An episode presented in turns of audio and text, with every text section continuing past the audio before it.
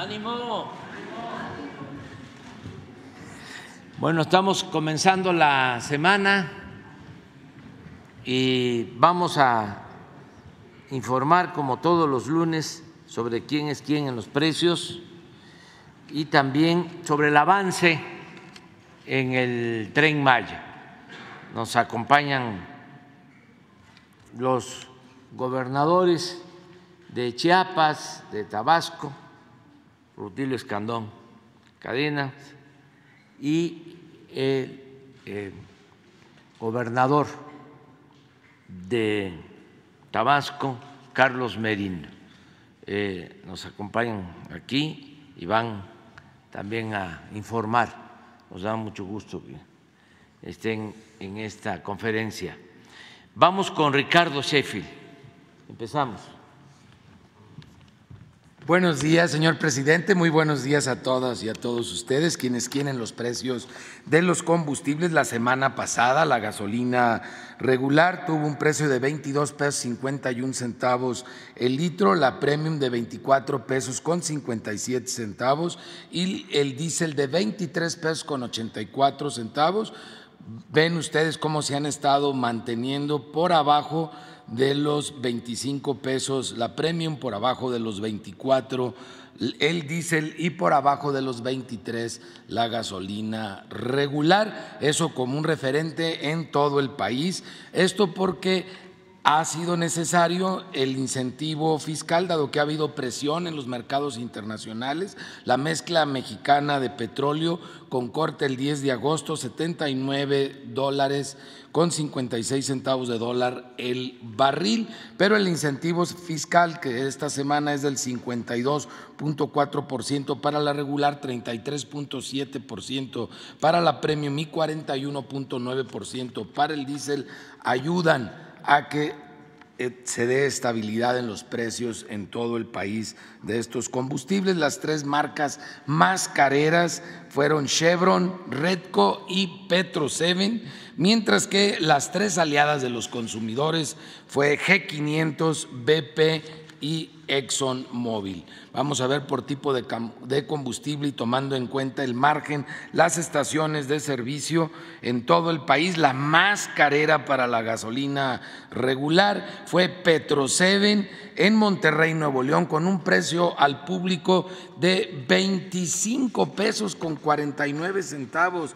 Vean cómo el promedio en el país fue de 22 pesos con 51 centavos. Estamos hablando de 3 pesos por litro. ¿Y de dónde viene esa diferencia? Pues en el margen, esos señores pasados de rosca, cuatro pesos con 40 centavos por litro es lo que le están ganando. Unos desvergonzados, la verdad, con ese margen muy alto ya por tres semanas consecutivas estos de Petro 7 y 17 centavos, compárenlo, es el margen promedio, es el margen más bajo, es de franquicia Pemex en Humán, Yucatán, 21.59 es el precio al público. En, el, en la gasolina premium, el precio más alto en Cancún, Quintana Roo lo encontramos, es de franquicia Pemex, 25 pesos con 37 centavos, un margen de 2 pesos 63 centavos, muy alto, pero no tanto como ese de Petro 7, y 17 centavos el margen de la más económica es de BP en Cintalapa, Chiapas, 23 pesos con 79 centavos el litro. Y en el diésel, el más alto, con el margen más alto es de Corpogas en Solidaridad Quintana Roo, 25 pesos 29 centavos el litro, 2 pesos 79 centavos de margen, comparados con los 16 centavos de margen de franquicia Pemex en Tuxtla Gutiérrez, Chiapas, 23 pesos 68 centavos el litro precio al público. Realizamos 333 visitas o verificaciones que correspondieron a 365 denuncias o quejas que se presentaron, como ustedes saben, a través de la app de litro por litro. Una gasolinera no se dejó verificar en Tequisquiapan, Querétaro, para que allá en Tequisquiapan lo tomen en cuenta que esta gasolinera está ocultando algo y seguimos revisando también el tema de los servicios sanitarios, que de preferencia no los cobren, que estén en buenas condiciones y sobre todo que estén limpios. Vamos a ver el gas LP eh, con corte el 9 de agosto, convertimos el precio internacional a kilos y a pesos y el precio fue de 20 pesos 53 centavos, mientras que fue de 16 pesos con 49 centavos, muy por abajo, el kilo para cilindros de gas, el promedio de las 220 regiones en todo el país. Para tanque estacionario, que es por litros, el precio internacional 11 pesos con 13 centavos, mientras que fue de 8.90 el promedio de las 220 regiones en el país. Y estuvimos revisando que se respetaran los precios máximos, respetándose en las 898 estaciones de servicio que verificamos o constatamos y vamos a encontrar que siguen dándose aliados de los de los consumidores, a pesar de la presión internacional al precio del gas, la política que estableció el gobierno federal del presidente Andrés Manuel López Obrador está dando resultados, continúa dando resultados y a pesar de ello, de que hay esos precios máximos, hay aliados de los consumidores en el Estado de México, en Michoacán, en Jalisco, en Puebla, en Guerrero y en Sinaloa que dan por abajo del precio máximo, como es el caso de Gas América en Atizapan, en el Estado de México 8 pesos con 20 centavos es el precio al público por litro y el precio máximo de 8 pesos 62 centavos, 42 centavos por litro por abajo del precio máximo. Aliados también de los consumidores en cilindros de gas, eh, tenemos ejemplos en Guerrero, en el Estado de México, en Guanajuato, en Puebla.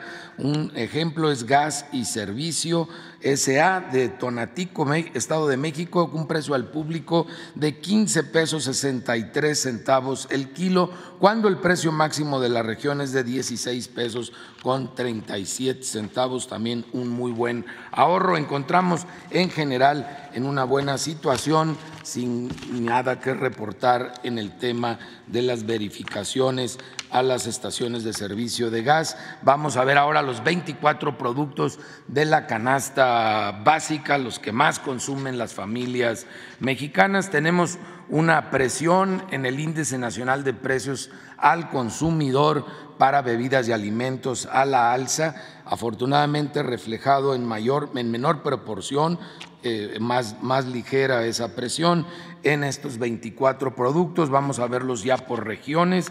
En la zona centro, el paquete más caro lo encontramos en Walmart, en Coyoacán, aquí en la Ciudad de México, en 1.042 pesos con 40 centavos. Ojalá nos ayude Walmart a mantenerlo por abajo de los 1.039. Si se puede, claro que se puede. Aquí está Soriana, en Cuautitlán, en el Estado de México, que lo tiene el mismo paquete, los mismos 24 productos en 8 814 pesos con 40 centavos y ha mejorado mucho la central de abastos de Iztapalapa, donde lo tienen en 851 pesos con 50 centavos, sigue estando entre los más económicos aquí en la zona del Valle de México.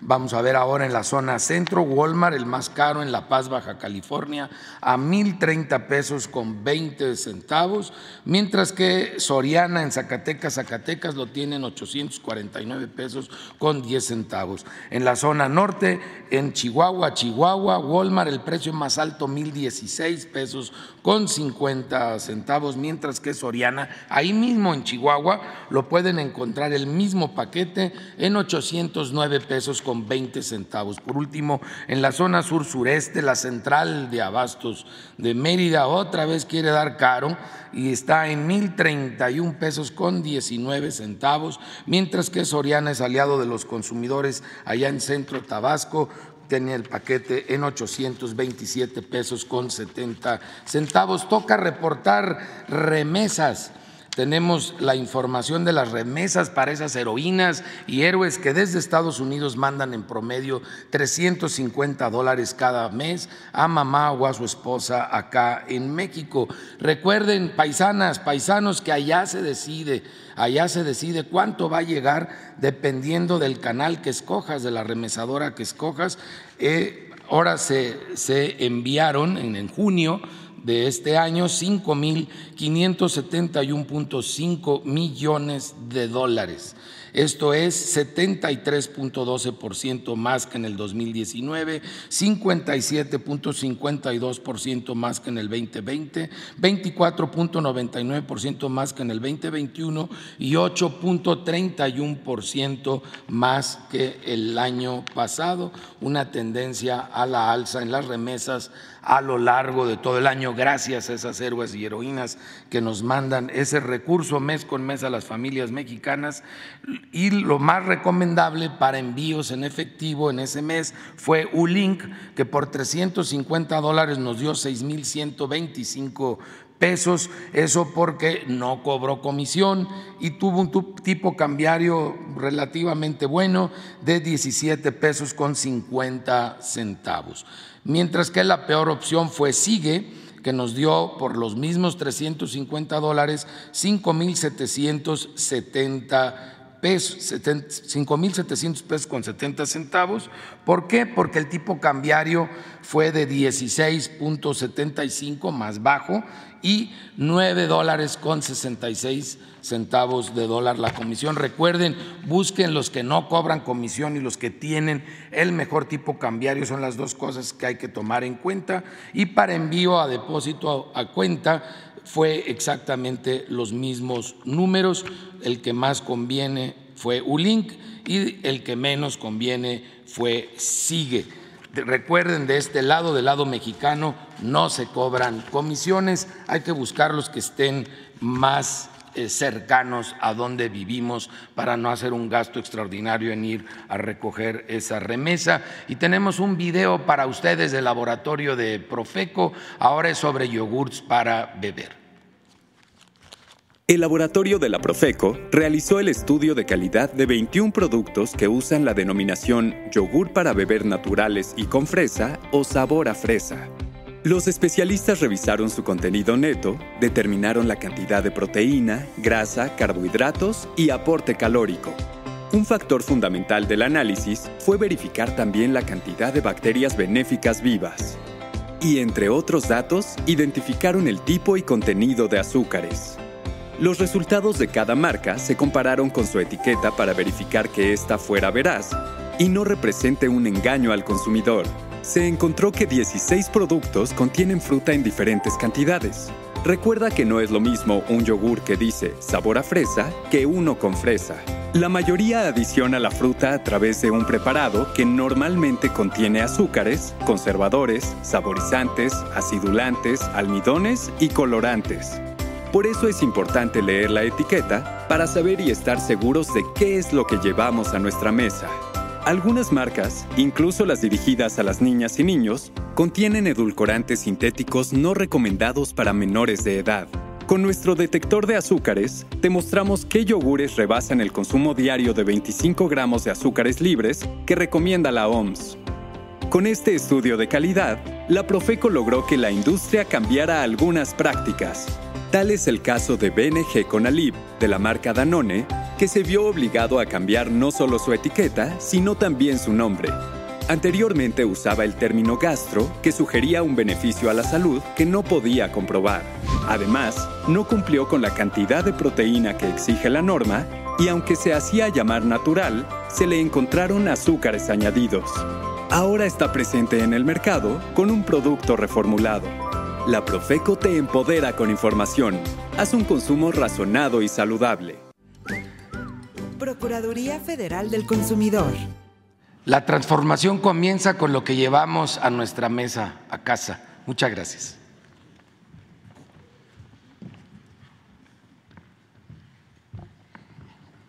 Muy buenos días a todas, a todos. Con su permiso, señor presidente, hoy informamos sobre el, tramo 1 del tren Maya, donde avanza la obra en los 226 kilómetros de Palenque a Escárcega. Ya van más de 185 kilómetros de vía, vía terminada, y se tiene la mayoría de las más de 600 obras complementarias previstas. En el centro también vamos a informar el Centro de Atención a Visitantes de Palenque, que está próximo a concluirse, y la obra del Tren Maya en el tramo 1 ha generado más de 13 mil empleos. Por otra parte, también vamos a informar en el taller y cochera de Cancún, avanzan sin contratiempo las pruebas estáticas del primer tren. ¿Es cuánto?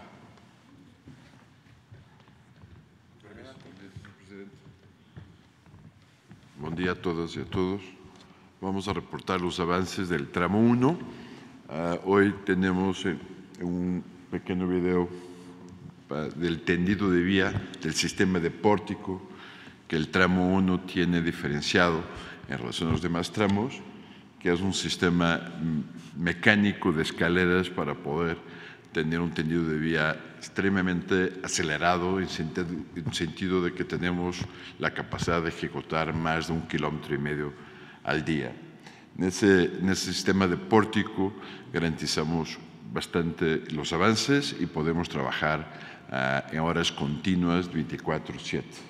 En la próxima lámina tenemos, siempre enseñamos en el tramo 1, que probablemente es uh, el tramo con obras, viaductos y puentes más importantes. Hoy celebramos la terminación del viaducto de Tenosique, que son más de 2.2 kilómetros.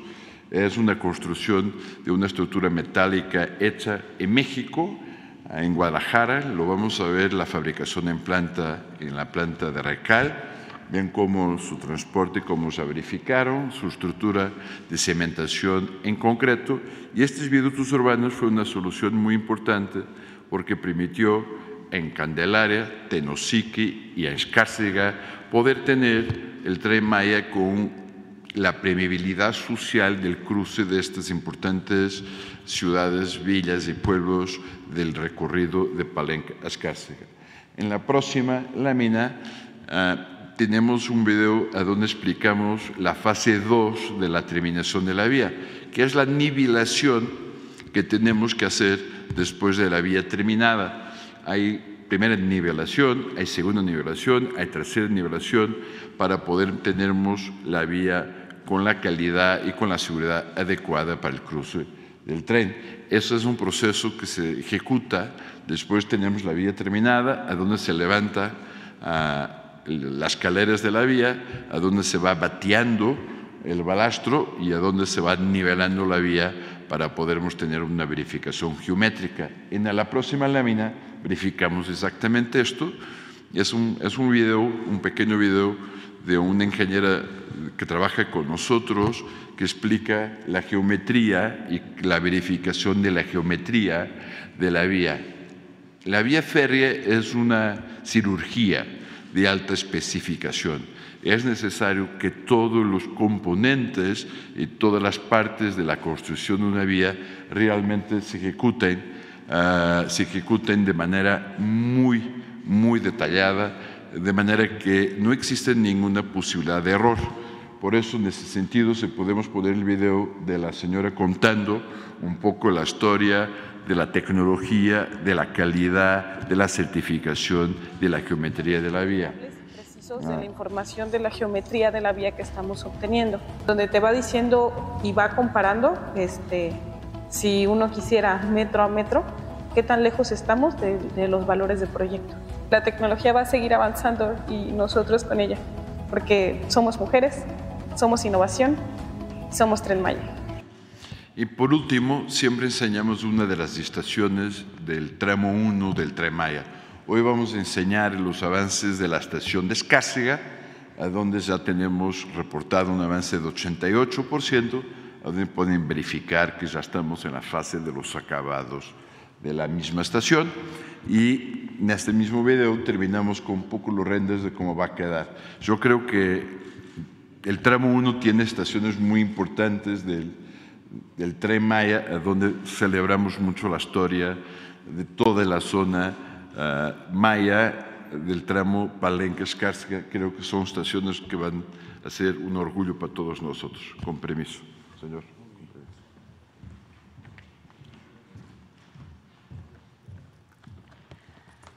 Buenos días. Con su permiso, señor. Buenos días a todos. Eh, hoy vamos a hablar un poco más de talleres y cocheras a través de los 1.554 kilómetros de la vía. Durante todo su recorrido, el jaguar rodante va a tener en dónde refugiarse y para eso son estas cocheras y talleres. Eh, no queremos que estén al aire libre y queremos que estén limpios y sobre todo, y lo más importante, preservar la vida útil de un tren tan importante para todos nosotros. Eh, los talleres serán mucho más enfocados a toda la parte de las reparaciones y del mantenimiento.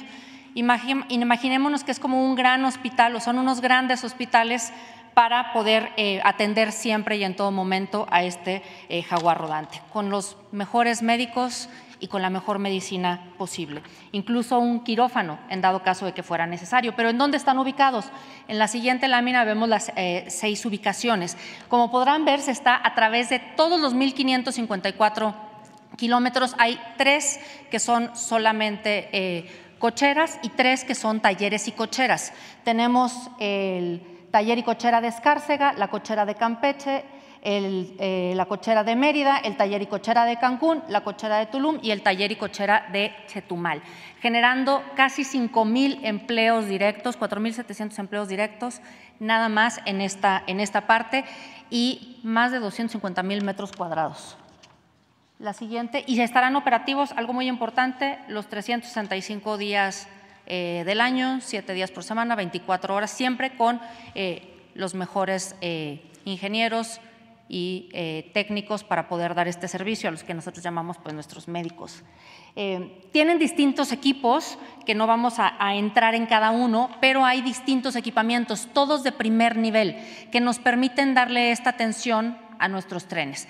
En la siguiente lámina vemos un poquito más de qué se usa en, cada uno de estos talleres y cocheras. Bueno, tenemos desde carros de arrastre, obviamente, para poder manejar las cargas pesadas. Hay que recordar que cada coche del tren pesa entre 44 y 50 toneladas, dependiendo el tipo de coche y el equipamiento de cada uno de ellos, con más de eh, entre 6.500 y 10.000 piezas distintas.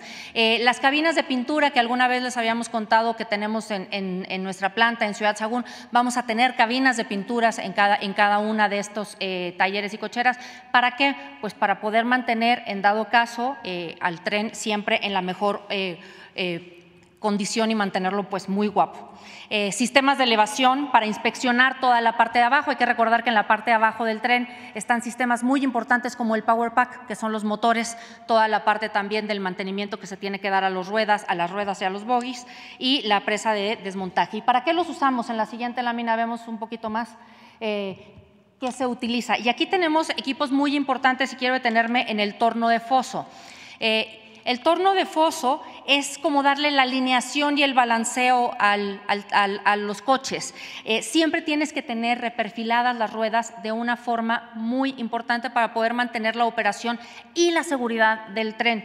Y se van a tener tornos de foso en cada uno de estos talleres y cocheras para mantener las ruedas y los bogies en el mejor de, eh, de las condiciones y sobre todo poder garantizar la calidad y la fiabilidad del tren y también la disponibilidad. Estos ingenieros y los técnicos que vamos a tener eh, mexicanos estarán en diferentes turnos, pero siempre estaré, estando cubriendo los 24 días a la semana, eh, los 24 horas del día, los 7 días a la semana y estos enfermeros ferroviarios pues darán la atención y cuidado al jaguar rodante para que no le duela absolutamente nada. El tren Maya siempre va a contar con espacios para descansar, para tener estas revisiones, estos chequeos técnicos cuando no tenga recorridos y además hay que recordar que está establecido un mantenimiento preventivo no solamente correctivo, que permitirá que el tren siempre esté en las mejores condiciones. Construimos un tren para México, hecho en México, en donde estaremos dando este tipo de, de actividades, en donde no solamente estaremos eh, dando el mantenimiento mayor, sino la actividad mayor y también la reparación de los subsistemas en estos talleres y cocheras que garantizan la vida útil y el correcto funcionamiento de nuestro jaguar rodante. Muchas gracias.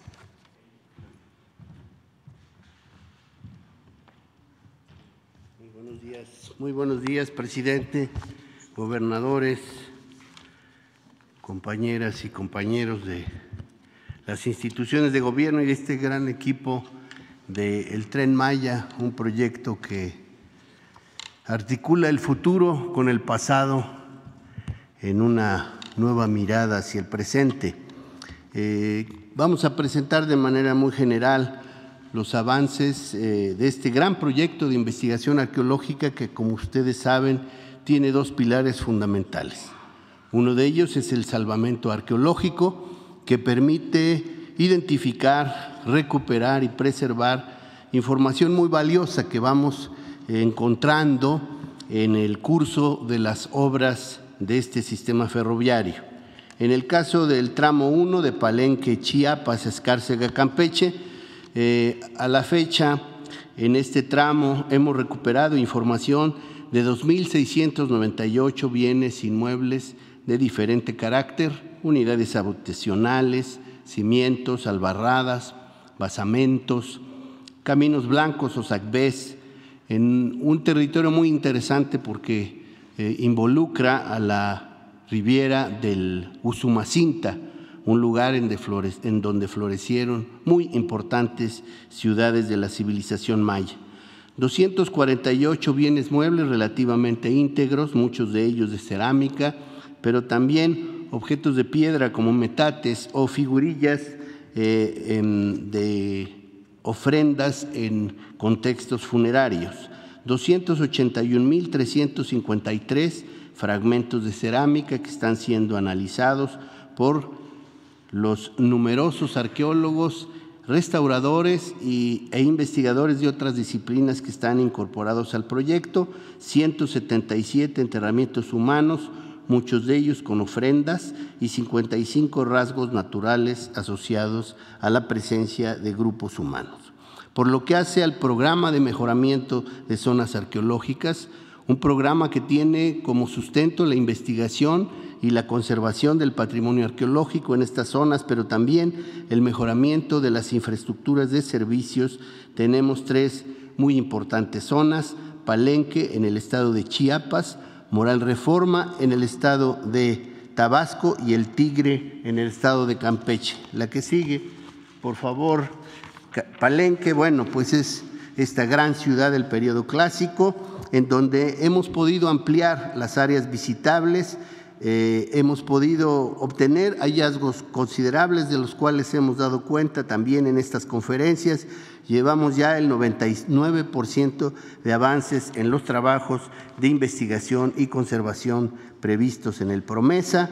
La señalética ya está en proceso de impresión para habilitarla a través de senderos interpretativos y la infraestructura ya va avanzada en más de la cuarta parte. La que sigue nos muestra la reestructuración del Museo de Sitio de Palenque dedicado a la memoria de este gran arqueólogo mexicano, cubano y francés, Alberto Ruz Lullier, el descubridor de la tumba de Palenque. El museo que se habrá de reestructurar incorporando muchos objetos hasta ahora no expuestos, ya va en un 30% de avance. La que sigue, y por lo que hace el Centro de Atención a Visitantes, prácticamente ya está terminado, solamente estamos en detalles y en la gestión con las comunidades en el entorno para que puedan hacer uso de estas modernas instalaciones. La que sigue, por favor, es Moral Reforma en el estado de Tabasco una zona hasta ahora poco conocida, pero que ofrecerá una posibilidad de visita mucho más eh, intensa, mucho más interesante que la que hasta ahora prevalecía. Llevamos más del 40% de avances en la investigación y conservación con hallazgos muy determinantes y los trabajos de señalética y senderismo también ya se encuentran por encima del 60%. También aquí vamos a instalar un centro de atención a visitantes que se encuentra en la fase inicial de su construcción y la otra zona es el Tigre en el estado de Campeche, en donde llevamos avances importantes en la investigación y conservación de las estructuras arqueológicas, eh, abriendo nuevas áreas para la visita del público como el conjunto triádico que ha ofrecido hallazgos de considerable interés. Vamos avanzando en la señalética y los senderos interpretativos. Y para concluir quisiera presentarles, como solemos hacerlo, un hallazgo reciente que eh, se dio en la semana pasada de una ofrenda funeraria consistente en dos vasijas, en una de ellas cubierta con eh, platos de cerámica, encontramos más bien objetos de ofrenda en este contexto funerario, pero en la otra, una vasija eh, de boca considerablemente ancha, ubicamos el enterramiento de esta persona joven, estamos determinando sus características eh, desde el punto de vista antropofísico y ustedes pueden observar en la parte inferior izquierda que ah, en este entierro se le colocó como ofrenda como un elemento muy destacado que habla de la importancia de este personaje, un anillo de piedra verde, un anillo de jade. Es todo, muchísimas gracias.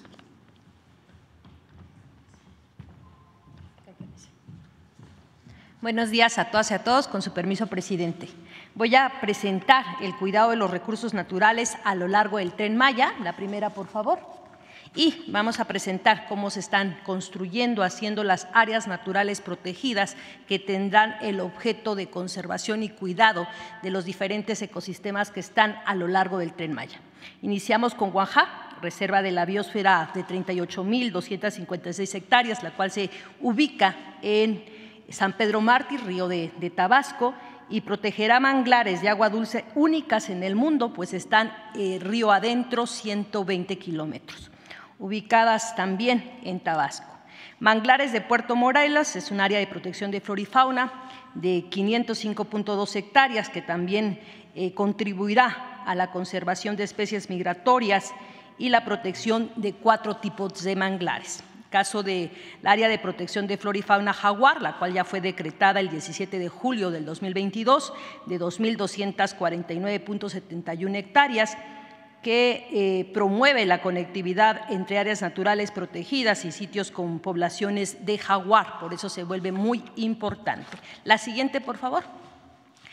Eh, en esta construcción de áreas naturales protegidas también estamos haciendo el corredor biológico más grande de selva tropical en eh, esta construcción de Balanquín, área de protección de flora y fauna de 115.658 hectáreas. Antes era una NP estatal de Campeche, la cual la retoma la Federación para su cuidado y destaca la presencia de cuatro de las seis especies de felinos en selva tropical. Eh, Balancú, reserva también de la biosfera, de 463.442 eh, hectáreas, pasa a ser reserva de la biosfera eh, federal y tiene una importancia que contribuye a la conservación, en este caso a murciélagos, hábitats de siete especies de murciélagos. En Balangé es un corredor biológico de 55 mil hectáreas que conserva el hábitat del jaguar, el paso importante de esta área de protección de flora y fauna que conecta también a Laguna de Términos. La siguiente. Con esto hacemos la región Gran Calakmul, donde nos llevamos eh, pegado a lo que es la reserva de la biosfera Calakmul de 723 mil hectáreas, a la ampliación comentada hace unos momentos, a millón y medio de hectáreas, que nos hace tener un área natural protegida, una región eh, como semejando 10 veces la Ciudad de México, 3.7 veces Tlaxcala, casi la mitad de Puebla en territorio, o una cuarta parte del estado de Campeche será conservado en esta gran región, la ampliación Calakmul. La siguiente. También a través de los terrenos de Fonatur se está eh, trabajando directamente con Fonatur. Habrá una entrega de 16 mil hectáreas, se está construyendo las áreas naturales protegidas con los estudios previos justificativos para próximas declaratorias. De estas, en la península tenemos la siguiente. Playa Delfines, área de protección de flora y fauna de 5 hectáreas, pero tiene una importancia importante ya que tiene un hábitat de 11 especies endémicas, como el paso de, en este caso, el oso hormiguero y el maullador negro. En el caso de Jacinto Pat, área de protección de flora y fauna, 17 hectáreas, que también es relevante, ya que 47.4% eh, de la biodiversidad de aves migratorias pasan en este espacio o en este lugar. San Buenaventura, área de protección de flora y fauna de 37 hectáreas, que también permitirá la movilidad de especies que habitan en el sistema lagunar Nichupte. La siguiente áreas destinadas voluntariamente a la conservación, que también es una categoría de área natural protegida, pero que es de cuidado directamente en el caso de la comunidad o el núcleo agrario. se están haciendo, construyendo 16 nuevas áreas destinadas voluntariamente a la conservación, que están sumando más de 107 mil hectáreas y que lo hacemos directamente eh, a través del trabajo con las comunidades. La siguiente. El trabajo de ordenamientos ecológicos comunitarios participativos, esto se vuelve muy importante porque son instrumentos con un enfoque social, pero se construyen directamente con la comunidad. Asegurar con esto la creación de instrumentos reales, útiles y vivos para el cuidado ambiental. Compartirles que a lo largo de estos ciento, de los mil 554 kilómetros, tenemos ubicados 167 núcleos agrarios y de estos 167 núcleos agrarios estamos trabajando con ellos en el cuidado ambiental, donde pasa el tren. 80 ya tienen un programa de ordenamiento ecológico local, 37 con un plan de manejo por ser área natural protegida en estos espacios y además estamos trabajando con 71 núcleos agrarios construyendo estos instrumentos. La siguiente, por favor. En el caso de las inversiones sociales para cuestiones ambientales del 2019 al 2023 podemos ver que se ha erogado 144.5 millones de pesos en 1.382 apoyos que coayudan a estudios técnicos, a cursos de capacitación, a diferentes proyectos para el cuidado ambiental y la conservación, en este caso comunitaria, de áreas naturales protegidas. Ahí podemos ver la incidencia en qué lugares estamos trabajando en las diferentes áreas naturales protegidas que se tienen. La siguiente, por favor. En cuestiones forestales, igual del 2019 al 2023, a través de la Comisión Nacional Forestal, eh, tenemos 919 proyectos forestales con una erogación de 858 millones de pesos, trabajando en 237.249 hectáreas para una conservación activa directamente con los núcleos agrarios.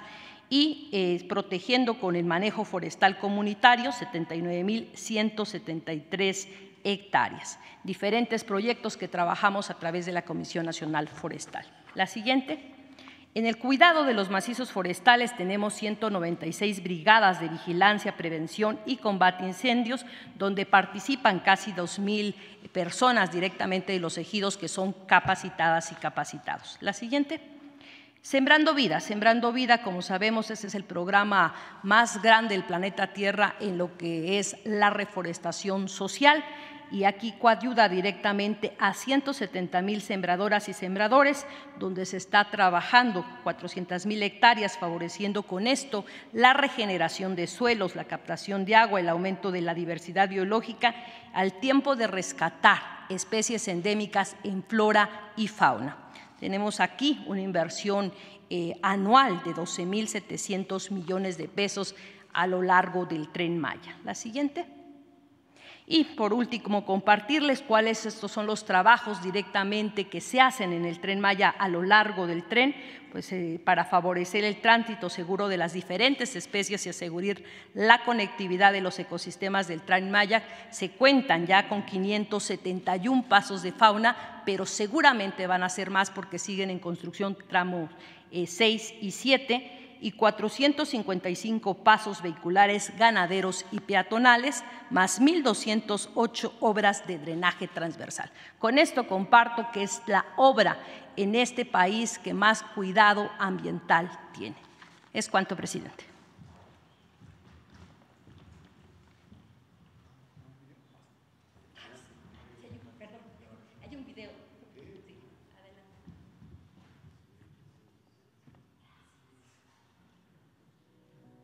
Además de responder al reto de ser sostenible y amigable con la naturaleza, el tren Maya está en sintonía con el artículo 4 de nuestra Constitución Política, al garantizar el derecho humano a un medio ambiente sano para el desarrollo y bienestar de todas y todos los mexicanos.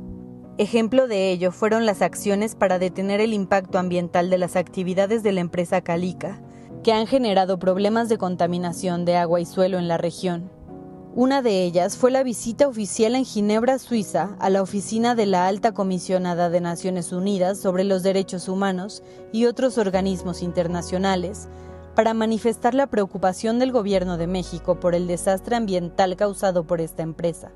además de que se presentó el caso del onceavo Foro Anual de Naciones Unidas sobre Empresas y Derechos Humanos. Por otra parte, se realizó el dictamen diagnóstico ambiental de la actividad porcícola en Yucatán para identificar las implicaciones ambientales de esa actividad y el cual permitirá realizar un trabajo coordinado con el gobierno estatal para atender esta problemática. Para identificar de forma oportuna los cambios de cobertura forestal, se desarrolló el sistema piloto de alertas tempranas de deforestación en la península, así como el plan piloto para el control de la tala ilegal y la deforestación, en coordinación con el gobierno de Campeche. En lo que va del año se han realizado más de 180 acciones contra la tala ilegal, incluyendo filtros de revisión, inspecciones a predios y aserraderos, así como recorridos de vigilancia. Se trabaja también en operativos especiales para detectar malas prácticas ambientales por el crecimiento de la frontera agropecuaria y se busca expedir una declaratoria para establecer zonas de restauración ecológica en la región. Para evitar más afectaciones a cuerpos de agua, se lleva a cabo el control de plantaciones de palma africana dentro de áreas naturales protegidas y se regula el uso de agrotóxicos. Mediante la generación de ordenamientos ecológicos comunitarios participativos, se busca asegurar la creación de instrumentos reales, útiles y vivos que coadyuven a la protección y preservación del territorio. Es así como el Gobierno de México reitera su compromiso de impulsar y promover proyectos responsables para cuidar y garantizar la salud de las y los mexicanos.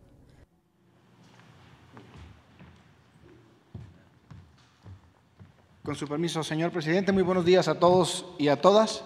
Para reportar el avance de las obras que la Dirección General de Ingenieros de la Secretaría de la Defensa Nacional ejecuta en el tramo 1 que va de Palenque a Escárcega. El hotel en Palenque, que se encuentra localizado frente al Centro de Atención a Visitantes muy cerca de la zona arqueológica, presenta un avance de 21% y se ejecutan trabajos como la nivelación del terreno, la construcción de muros de contención para la estabilización de taludes en las áreas de estacionamiento y edificios, construcción de la alberca, así como la construcción del edificio de servicios. Se han generado 224 empleos, principalmente trabajadores de la región, por, por lo que se genera una derrama económica para la localidad. Asimismo, y como parte del programa de mitigación ambiental, se tiene considerado un programa de reforestación de más de 2.000 árboles endémicos. Ahí mismo, en la ciudad de Palenque, y junto a lo que será la estación del tren, se construye un edificio para la empresa de participación estatal mayoritaria Tren Maya, para la administración de las actividades logísticas de la misma. La obra presenta un avance de 8.18% y se, ejecutan trabajos de mejoramiento del suelo y cimentación del edificio principal. Se han generado 260 empleos y se tiene programada su inauguración para finales del presente año.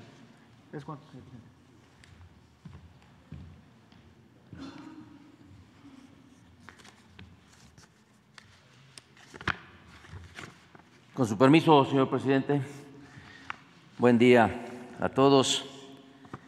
El tren Maya es una importante obra que trae mucho beneficio, que es integral. El tren Maya es una obra de desafío de alta ingeniería y es muy importante y estamos muy contentos, muy alegres, porque cada día que pasa avanza más esta importante construcción de esta magna obra. Y ya falta menos para que nos subamos. Estamos muy emocionados, señor presidente, en Chiapas. Y bueno, el tren Maya es una obra que, gracias a la visión, al patriotismo de un presidente estadista, y no es casualidad, es ya la consolidación de la cuarta transformación de la vida pública de México y en nuestra entidad es Chiapas de corazón. Y Chiapas, pues ahí están todas las maravillas naturales y la cultura de nuestro país, por lo que los invitamos a que recorramos conozcamos esta, este paraíso de la biodiversidad que entrelaza la selva, el mundo maya y la arquitectura colonial. En Chiapas, todos los municipios, los 125, son maravillosos, tienen una gran cultura, diversidad, pueblos milenarios que realizan tradiciones también con una gran herencia ancestral. Y vamos a mencionar solamente como muestra los cuatro, los seis pueblos, los seis pueblos mágicos que tiene Chiapas. San Cristóbal, que tiene una gran arquitectura colonial, que tiene bosque, que tiene selva. Comitán de Domínguez, que ahí están los lagos de Montebello, con las, con las lagunas de diversos colores y también con una presencia arquitectónica del mundo maya, de las ruinas, y con grandes bellezas, con las cascadas que quedan muy cerca de Comitán. Chiapa de Corzo, que es otro pueblo mágico, que está bañado, esa, esa gran municipio, esa gran ciudad bañada por el imponente río Grijalva, y que ahí vemos las danzas de los parachicos y también el cañón, el gran cañón del sumidero, que ahora está transparente, está limpio.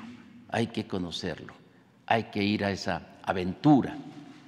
Y qué decir de Palenque, otra ciudad mágica, con selva, con bosques, con flora, con fauna, con también las ruinas de Palenque, que son impetuosas y que ahora se están restaurando gracias al gobierno de la República, al presidente Andrés Manuel López Obrador, que va a lucir en todo su esplendor y toda su belleza Palenque. Y hay otras dos ciudades mágicas recientes como Copainalá o Cozocuautla, que también es ahí el centro cultural de los pueblos originarios. El tren Maya es muy importante y estamos muy contentos porque ya podemos ver la llegada de los vagones, la maquinaria, las líneas férreas, pero además de que eso es fundamental, va más allá. Es también bienestar para todo el pueblo. Son grandes inversiones en materia de salud, de educación, empleo y que va a entrelazar también con el tren Maya, con esa línea K en Chiapas y también que es el, en el sur de Tapachula, en la costa y también en el norte, que le va a dar mayor valor agregado a todo lo que producimos. Y si crece el sur sureste de México, con esta importante obra, también le va bien al país. Y vamos a presentar, vamos a invitar a que veamos un video corto, pero muy significativo. Y recuerden, Chiapas los espera con los brazos abiertos. Muchas gracias.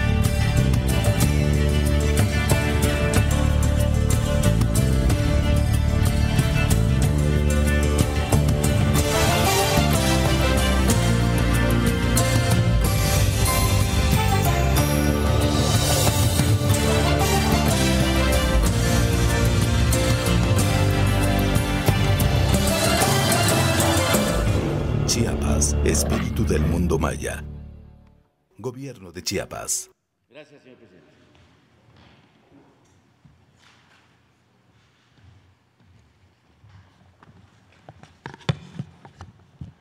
Muy buenos días, muy buenos días, señor presidente. Es un honor acompañarlo nuevamente en este día para exponer los avances de este proyecto integral estratégico y el impacto positivo que a la fecha han tenido sus políticas de transformación en el bienestar del pueblo de Tabasco y la región sur-sureste de México. Le aseguro, señor presidente, que Tabasco y el sur-sureste han transformado toda adversidad en prosperidad, paz y bienestar. El tren Maya es una muestra de ello que en pleno proceso constructivo ha, detonado y reactivado la economía y el turismo de la región, mejorando la calidad de vida de los pueblos que están a su paso. Tabasco hoy cuenta con un nuevo rostro, un nuevo rostro de reconciliación con el progreso y esto se debe al gran impulso que han dado los proyectos estratégicos como el tren Maya mismo y la gran refinería Olmeca en Dos Bocas. Esto ha permitido que se convierta Tabasco en más atractivo para otro tipo de inversiones también del sector privado y se refleja con un repunte en la economía estatal de alrededor del 7% en el último trimestre y la generación en lo que va de la administración de más de 80 mil empleos formales. Tabasco espera que el tren Maya tendrá un gran impacto en la actividad turística, pero no solo eso, también en lo económico y ayudará a conectar con las otras vías férreas, con los otros proyectos como son el corredor interoceánico y los polos de desarrollo que ahí se encuentran. La cuarta transformación es sinónimo de bienestar, libertad, prosperidad y democracia. Hoy Tabasco y el sur sureste son de nuevo un territorio visible. Tabasco, el Edén de México, los espera con los brazos abiertos y vamos a presentar también un corto video. Muchas gracias. Tabasco es un estado emblemático, de belleza sin igual, con sus grandes ríos, lagunas y manglares. Poseedor de una cultura ancestral y uno de los actores principales de la magna obra de la Cuarta Transformación, el Tren Maya, que traerá como beneficios a Tabasco el impulso al crecimiento económico con inversiones millonarias que permitirán mayores fuentes de empleo. En lo que va de la administración, Tabasco se ha destacado por presentar mayor aumento en la actividad económica. El sur-sureste se encuentra a la par del norte, produciendo y sumando voluntades. Muestra de ello fue el anuncio de la empresa japonesa Sumitomo Electric Wiring Systems de la inversión de 10 millones de dólares para la construcción de una planta de producción Site One especializada en la fabricación de arreces eléctricos para vehículos. Como parte de las ventajas competitivas del Estado, Tabasco ofrece estímulos fiscales en los municipios fronterizos de Balancán y Tenosique aplicables al IVA y al ISR la envidiable posición geográfica de Tabasco lo consolida como un nodo logístico importante de México. El Tren Maya conectará con la refinería Olmeca en dos bocas, facilitando el traslado de la producción energética, más canales de comercialización ganadera, productos agrícolas, expansión del mercado artesanal, traslado a nuevos puntos de venta, así como a la exportación nacional e internacional gracias a la conectividad con el corredor interoceánico del Istmo de Tehuantepec y Estación Chontalpa. Atracción e impulso al turismo sostenible y sustentable. Sus reservas de la biosfera pantanos de Centla, Huanjá, Río San Pedro Mártir y sus áreas naturales protegidas como el Cañón de Luzumacinta serán detonantes en la economía local en la región de los ríos, además de la conectividad con nuevos destinos y la promoción de las bondades turísticas que Tabasco tiene gracias a la visión justa y humanista del presidente de la República, licenciado Andrés Manuel López Obrador, de no dejar atrás al sur-sureste, Tabasco crece y se desarrolla con una economía sólida que se refleja en la disminución de la pobreza. Tabasco se ha reconciliado con sus vocaciones productivas y la cuarta transformación ha permitido generar cambios profundos que hoy tienen al Estado como un destino atractivo para inversiones que elevan el nivel de vida de los tabasqueños y su bienestar. Para eso nos estamos preparando. Tren Maya.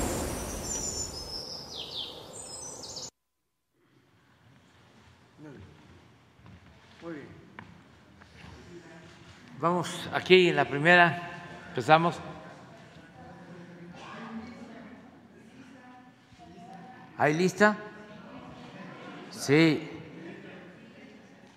Bueno, después, primero tú. Gracias, presidente. Nancy Rodríguez de Oro Sólido y Empuje Migrante, buenos días a todos.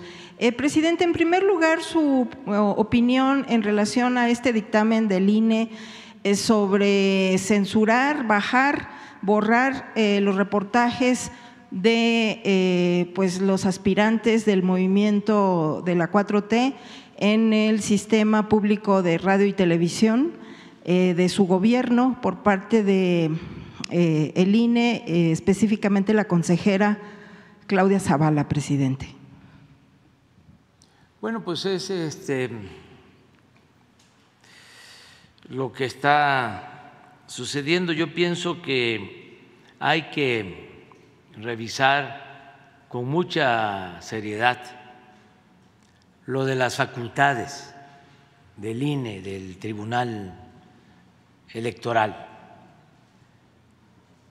para que no se afecten derechos y que no se invadan eh, pues facultades que corresponden a otros poderes, que se garantice la libertad, derecho de manifestación,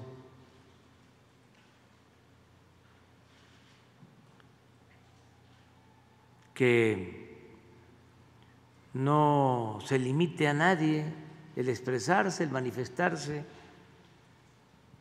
libertad, libertad, libertad. Eso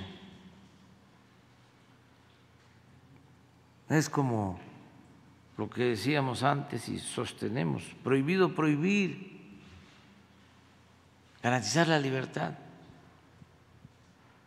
Y como se decía en la época de los liberales, la prensa se regula con la prensa, no ejercer censura. Ese es mi punto de vista.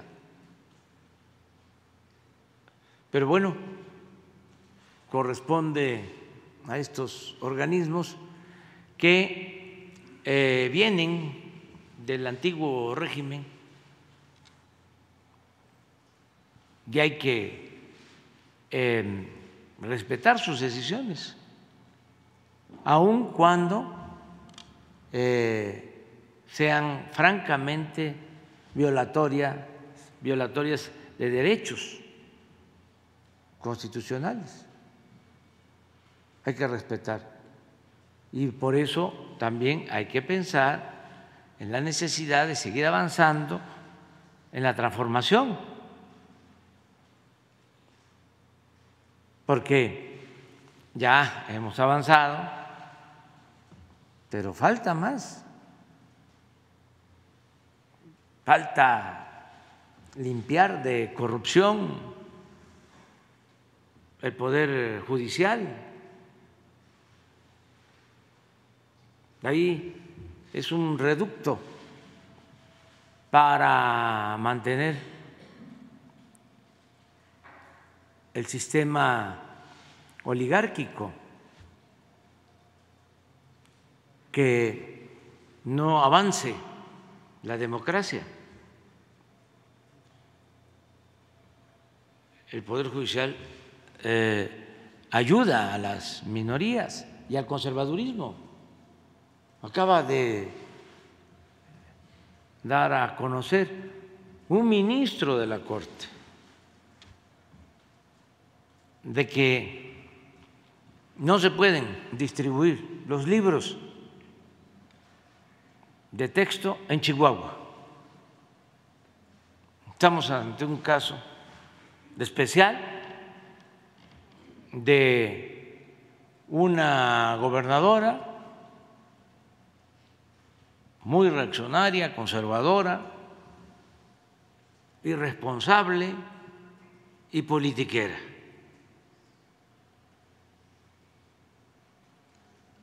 Que presenta una controversia para que no se entreguen los libros a los niños, a los estudiantes en Chihuahua. Y un ministro deshonesto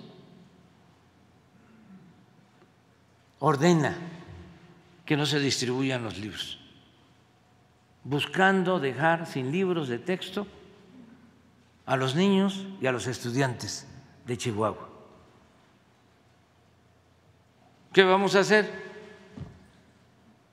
Pues vamos a respetar esa decisión, aun cuando es facultad del el Poder Ejecutivo Federal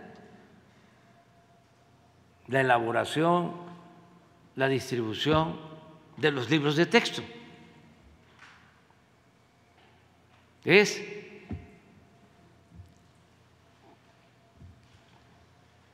un mandato constitucional. Pero vamos a detener la distribución de los libros de texto en Chihuahua. Y todo esto está sucediendo.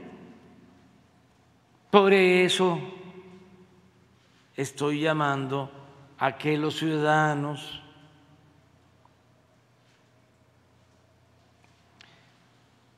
piensen en que hace falta seguir avanzando en la transformación del país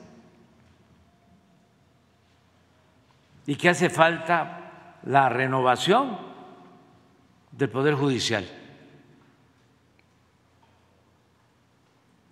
Que lo mejor es que jueces, magistrados y ministros sean electos por el pueblo, no por la cúpula de poder económico, sobre todo, y del poder político por los partidos. Que así como se elige al presidente, así como se elige a los diputados, a los senadores, se elija a los jueces, magistrados y ministros. Eso va a requerir de una reforma constitucional y para que se pueda llevar a cabo una reforma constitucional se necesita una mayoría calificada, es decir, no es mayoría simple, se necesita contar con dos terceras partes de los votos. ¿Quién va a decidir esto? El pueblo, porque van a haber elecciones. Y no es nada más votar por los candidatos o votar por los partidos.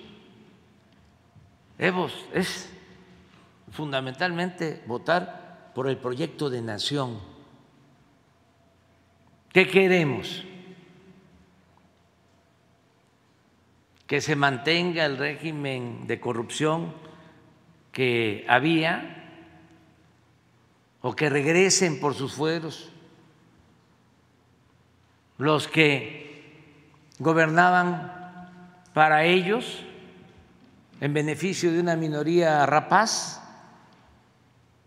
o se quiere que continúe la transformación para que se consolide, se establezca una auténtica democracia, un gobierno del pueblo, para el pueblo, con el pueblo. Ya estamos viendo resultados. Estoy muy contento, lo he venido diciendo en estos últimos días. Estoy muy satisfecho. Podría decir que hasta me iría del gobierno. Con lo que ya hemos logrado. Incluso podría decir que hasta me podría retirar,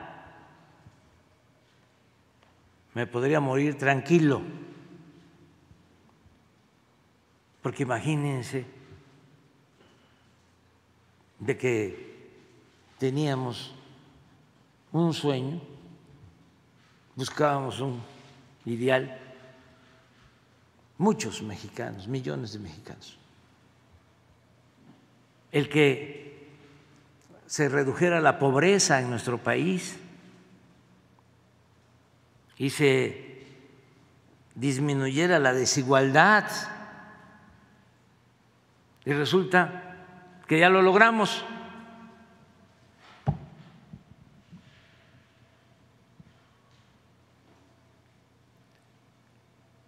Cinco millones de pobres menos, o cinco millones de mexicanos han salido de la pobreza, a pesar de la pandemia, de la crisis económica. Cinco millones. Es pues toda la población de Chiapas. ¿Cuántos habitantes tiene Chiapas? Aproximadamente 6 millones. 6 millones. 5 millones que dejaron de ser pobres. No había pasado esto en 40 años.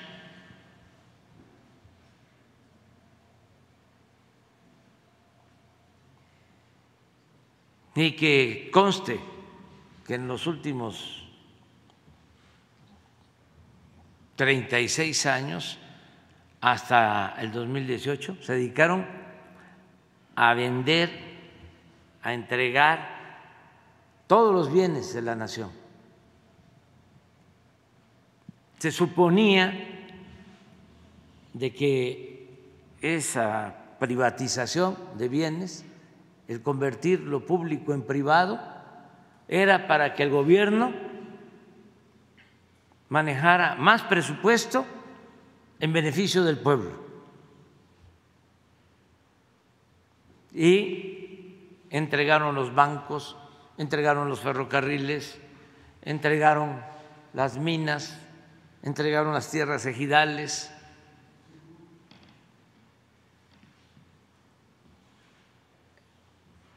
Aeropuertos, puertos, avanzaron mucho en la privatización del petróleo,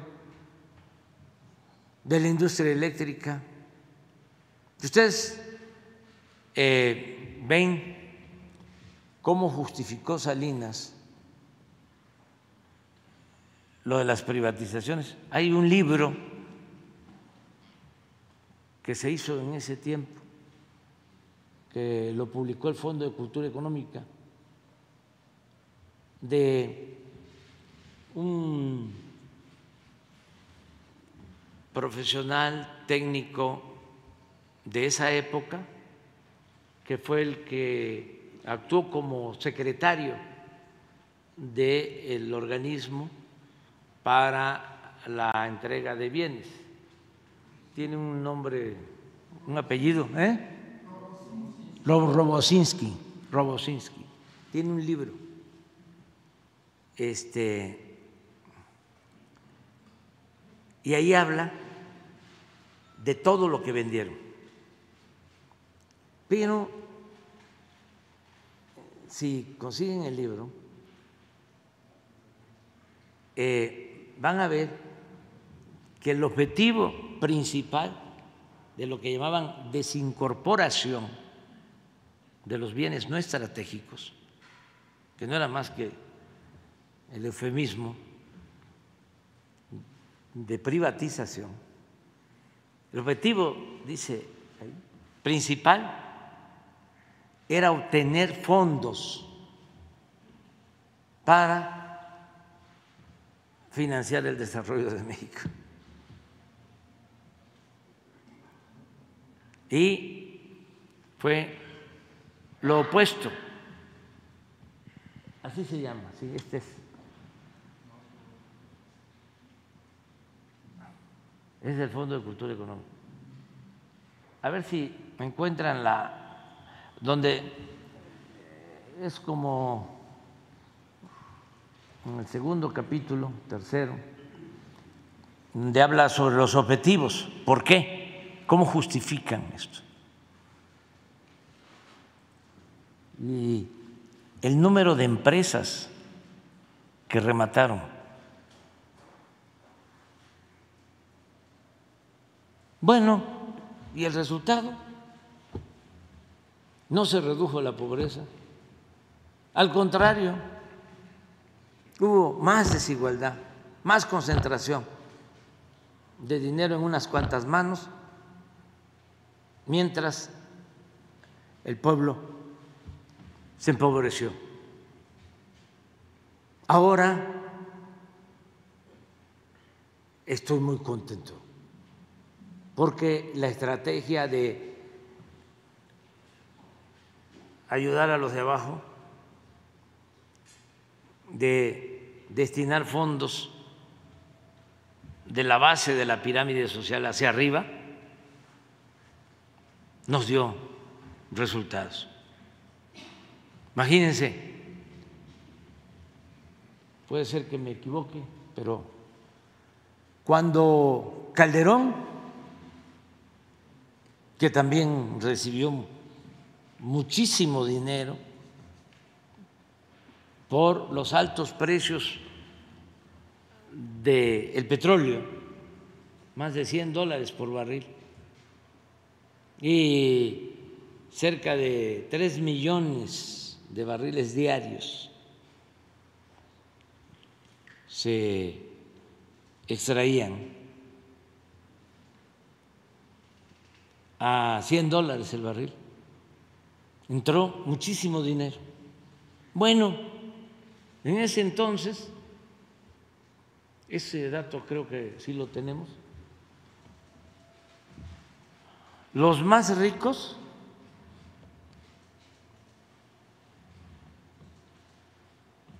llegaron a tener 25 veces más que los más pobres.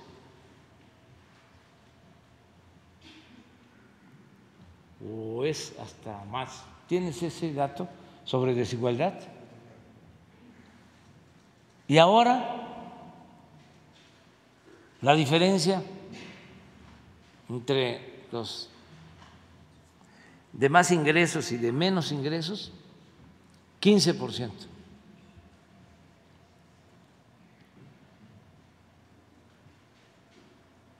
O sea, aumentan los ingresos de los pobres, aumenta el salario, hay más bienestar y se reduce la desigualdad. Y eso tampoco significa que le va mal a los de arriba, porque también de el 20 al 22, los de más arriba tienen utilidades.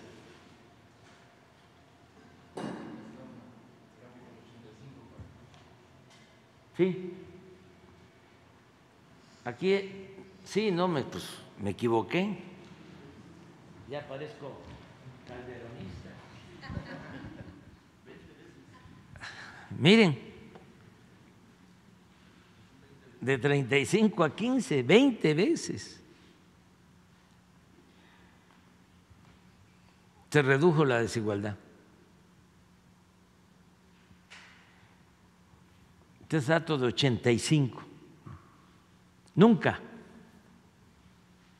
esto. Entonces, ¿qué va a decidir la gente?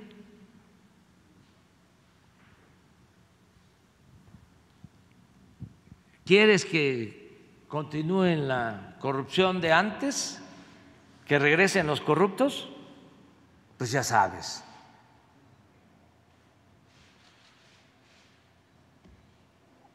Por dónde tienes que caminar. ¿Quieres que continúe el cambio, la transformación en beneficio de todos?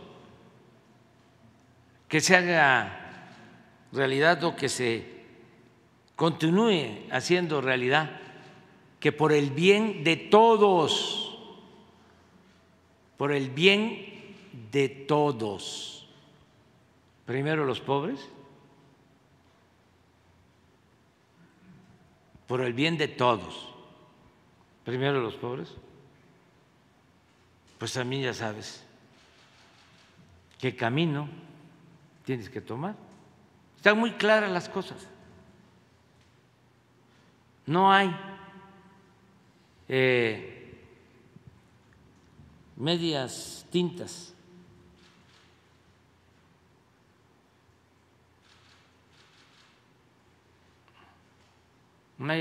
Justo medio entre querer el retroceso o la transformación. Esto de los libros de texto, hay una persona que no voy a mencionar, pero jerarca, que dice, no he leído ni voy a leer los libros de texto, pero estoy en contra, porque son comunistas. Oye, primo hermano, O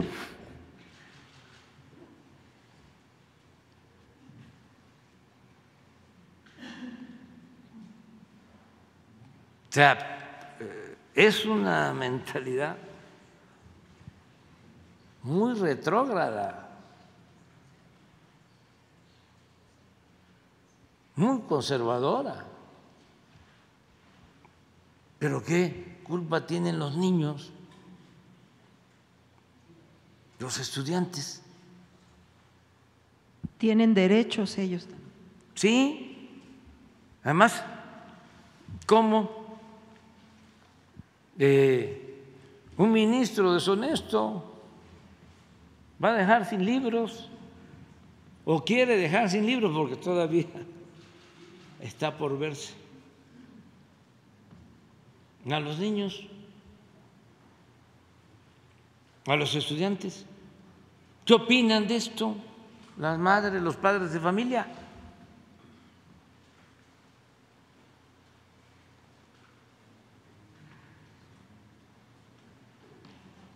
¿Cómo rechazar los libros? El dirigente del PAN llegó a decir que se arrancaran las hojas. ¿Cuáles hojas van a arrancar? Tampoco los ha leído.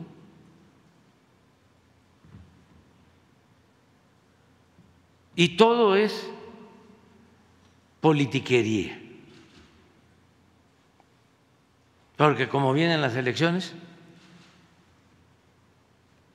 ya están queriendo manipular, nada más que la gente ha tomado conciencia y por eso tenemos que seguir adelante. Sí, presidente. Eh, precisamente en este periodo privatizador y de concesiones, eh, le quiero pedir eh, su información y su punto de vista en relación a lo siguiente. Hemos publicado ya varios reportajes en relación a José Ángel Gurría, quien ahorita está como encargado del plan de gobierno del bloque opositor, quien fue el principal impulsor presidente del Grupo Xcaret. Desde el gobierno de Carlos Salinas de Gortari, José Ángel Gurría operó a favor de este grupo por, con préstamos, concesiones, y se volvió un facilitador del crecimiento de este grupo Xcaret, incluso con los gobernadores en turno. Eh, José Ángel Gurría, eh, presidente, empezó a tener una presencia y visitas frecuentes a México a raíz de las restricciones que usted, su gobierno, ha limitado en relación a, Grupo Xcaret, eh, tras su evidente depredación de algunas zonas ahí en Yucatán. Y bueno, eh, contra el medio ambiente. Los intereses de José Ángel Gurría están eh, pues siendo seriamente afectados por su gobierno, presidente, aunque ha sido producto de la corrupción y el tráfico de influencias estos eh, beneficios que él tiene. la esposa de José Ángel Gurría, presidente, de nombre Lulú Quintana Pali, es hermana del que aparece como dueño de Xcaret. Miguel Quintana Pali. En varios reportajes nosotros ya hemos publicado acerca de esto y bueno, nosotros eh, sabemos que pues es uno de los principales eh, accionistas de Grupo Xcaret, obviamente a la sombra, como se hizo desde con Salinas de Gortari, él empezó a operar desde con Salinas de Gortari. Si usted tiene información al respecto, eh, presidente, porque este, pues si nos podría ampliar esta información acerca de esto. No, no tengo este, más información. Lo que eh, sabemos, esto María Luisa lo conoce bien, es lo de las concesiones que entregaron eh, para la explotación de bancos de materiales en Playa del Carmen, ahí en la zona pues turística eh, bellísima del Caribe. Ahí entregaron, imagínense, eh, permisos para eh, la explotación de bancos de materiales y la extracción de esa grava eh, era para llevársela y se usaba para construir caminos en Estados Unidos. Entonces, eso es lo que ahora ya no se permite y es parte del enojo y por eso los pseudoambientalistas se nos lanzaron muy fuertes con lo del tren Maya. Pero ahí vamos avanzando. Eh, lo que sí sé de José Ángel Gurría, y eh, yo creo que ya es más conocido, es que él era secretario de Hacienda cuando se aprobó el FOBAPROA cuando se aprobó que las deudas privadas de unos cuantos grandes empresarios y banqueros se convirtieran en deuda pública. El secretario de Hacienda era Gurría. Se le conocía en ese entonces como el ángel de la dependencia. Imagínense un eh, personaje que le causa un daño a la nación, al pueblo, de tres billones de pesos y ahora es el que está elaborando el proyecto del bloque conservador. Es el proyecto que van a presentar eh, en contra del nuestro. Pues está muy claro todo, ¿no?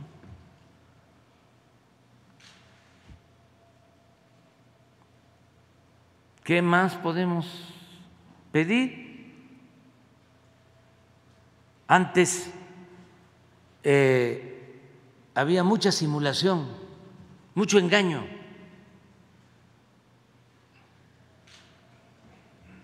Se hacían pasar hasta como gente de avanzada progresistas, progres, buena ondita, de izquierda, moderna.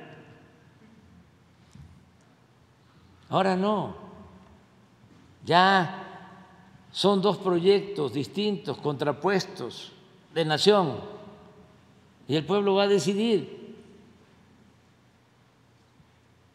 Pero qué bueno, ¿no? Que se agurría el coordinador del equipo que está elaborando el proyecto de los conservadores del PRIAN para eh, que ya no continúe la transformación. Es muy bueno, porque si hubiesen escogido a un recién egresado, no conocido del ITAM, o un egresado de Harvard, poco conocido,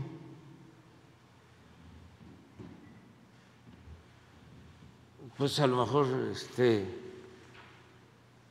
hubiese costado trabajo, ¿no? Aclarar quién era o cómo piensa, si está a favor del pueblo o a favor de la oligarquía.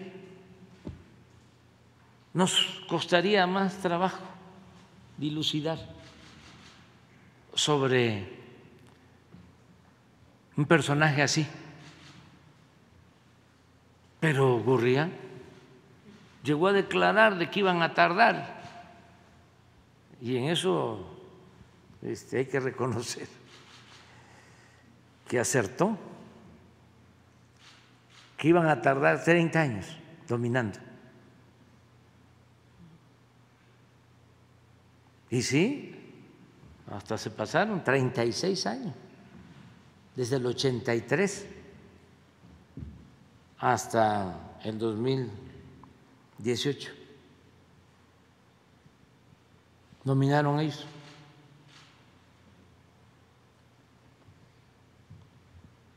Porque eh, en el 2000 hubo la faramaya de que se dio un cambio pero la política económica continuó siendo la misma. Es lo que hablamos o se conoce como gatopardismo, que las cosas en apariencia cambian para seguir igual. Como ya estaba muy desgastado el PRI, engañaron ¿no?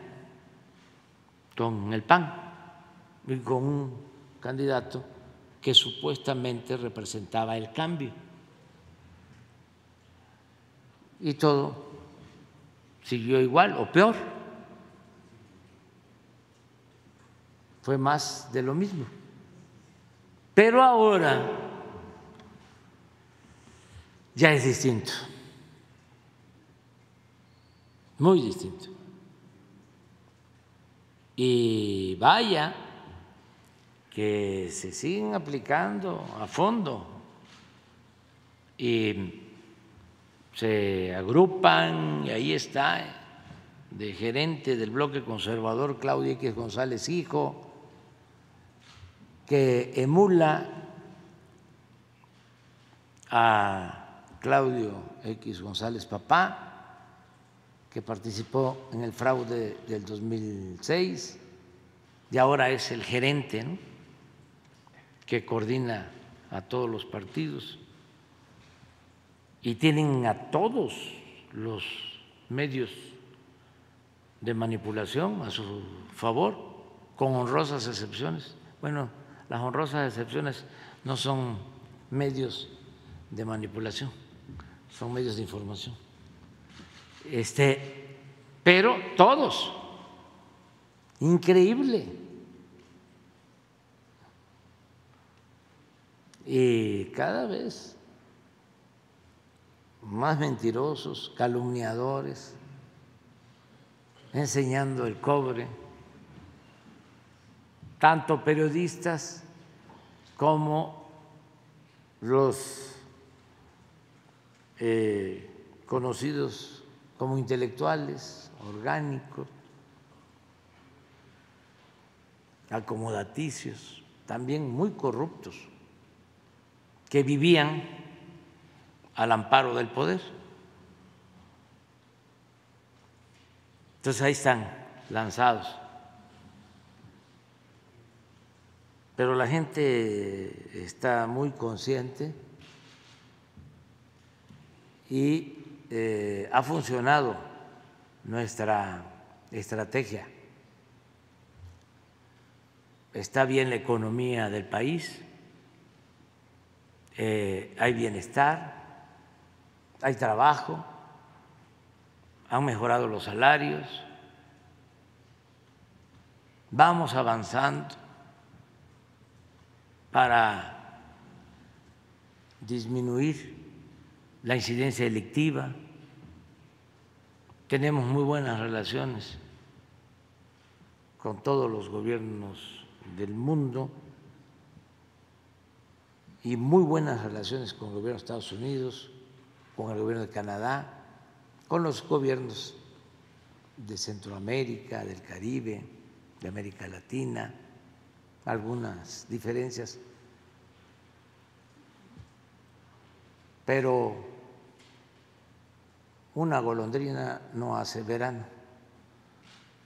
Eh, en general muy bien en el concierto de las naciones y ahí vamos, vamos, vamos caminando. Todo muy bien. Gracias, presidente. Ya por último, eh, bueno, pues ya ha habido otro cambio de eh, cónsul en Sacramento, allá en Estados Unidos. Cristian Tonatiu González Jiménez llegó. presidente, en esa región hay nada más 12 millones de mexicanos, dos veces Chiapas, Chiapas, perdón. Este, y bueno, vienen más nombramientos. ya ve que en alguna ocasión ya le hemos pedido si habría la posibilidad de que así como vienen los gobernadores, pudieran venir este, los cónsules. Eh, ¿Qué otros nombramientos eh, vienen, también nuevos cónsules allá para informarle a nuestros hermanos migrantes y sobre todo qué instrucciones están recibiendo ahora ya con la nueva canciller, eh, presidente? Muchas gracias. Sí, va a estar con nosotros Alicia Bárcena, quedamos que va a informar sobre la política migratoria y vamos a aprovechar para que les conteste, ¿no? Te conteste eh, esa pregunta y les conteste la inquietud a nuestros paisanos, ¿sí? Sobre esto. Ahora sí vamos con Liliana Piña, que quedó. Buenos días, Liliana Piña de tiempo.com.mx y puentelibre.mx. Presidente, la Suprema Corte resolverá a través de una controversia la distribución de los libros de texto. ¿Cómo influirá en la resolución la relación Ejecutivo Federal-Poder Judicial en este conflicto que ahora hay con los libros? Gracias. Pues ya eh, expuse, eh, Liliana, sobre el tema. Lo repito, eh, una autoridad local considero que actuando de manera irresponsable, con fines politiqueros. Y además mostrando su conservadurismo extremo, presentó una controversia en la Corte y un ministro deshonesto, creo que se llama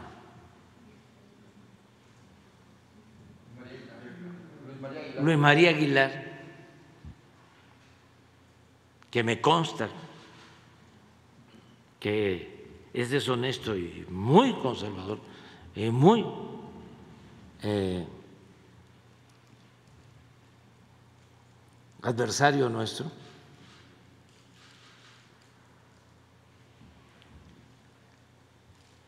resolvió que no se distribuyan los libros en Chihuahua.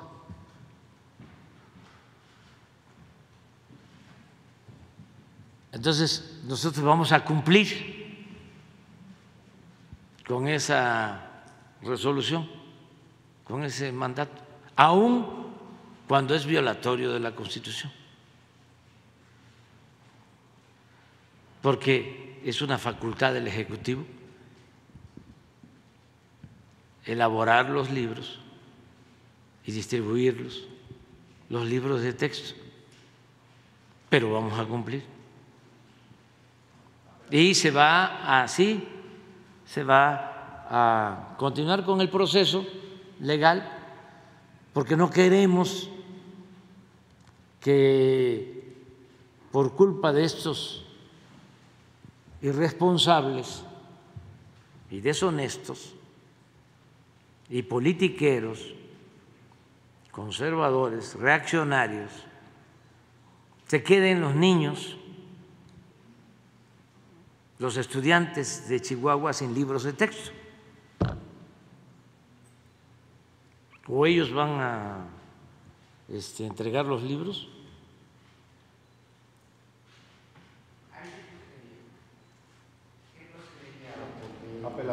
Hay que esperar a ver qué, que resuelven, que resuelven, este,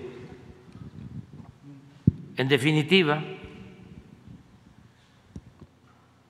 y entonces pues vamos a decidir. Me gustaría mucho que los papás en Chihuahua opinaran. Sería extraordinario porque hay manera de conocer los contenidos, están en las redes. Jesús. Sí están. Sí, entonces que los vean los papás y las mamás y que este después de eso pues que ellos decidan.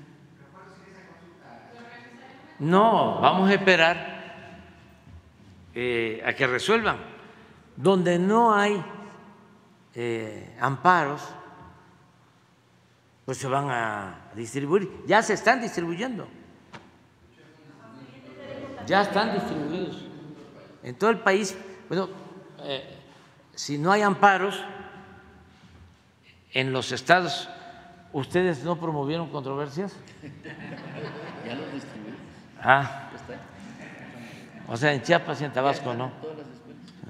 Bueno, pues ya, ya son dos, ¿no? Este, y yo creo que en la mayoría, en la mayoría eh, de los estados, los gobernadores, gobernadoras no van a presentar controversias. Esto tiene que ver con el bloque conservador.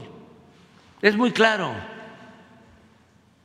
Cuando les decía de este personaje que dice, no los he leído y no los voy a leer, pero estoy en contra,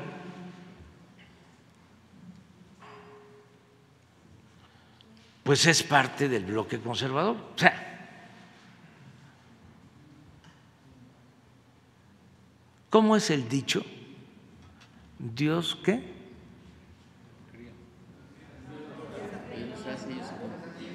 Sí, Dios los hace y ellos se juntan. bueno.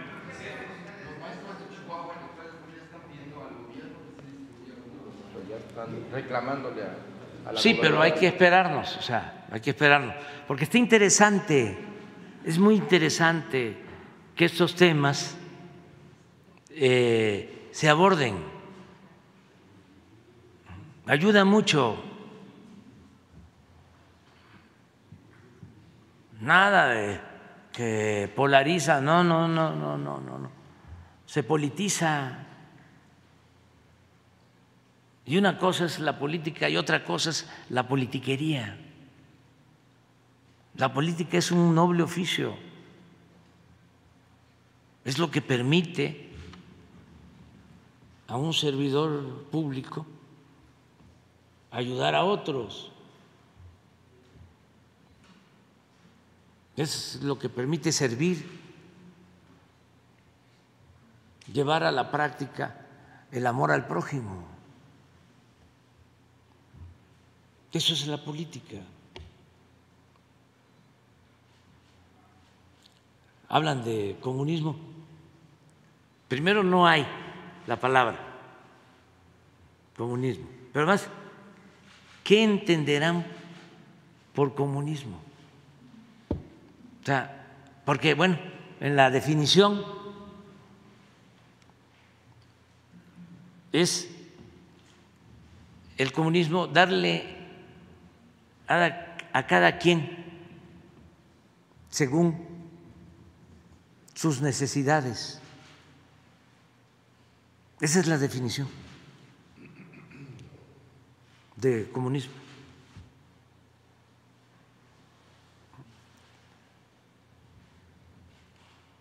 Eh, el Papa Francisco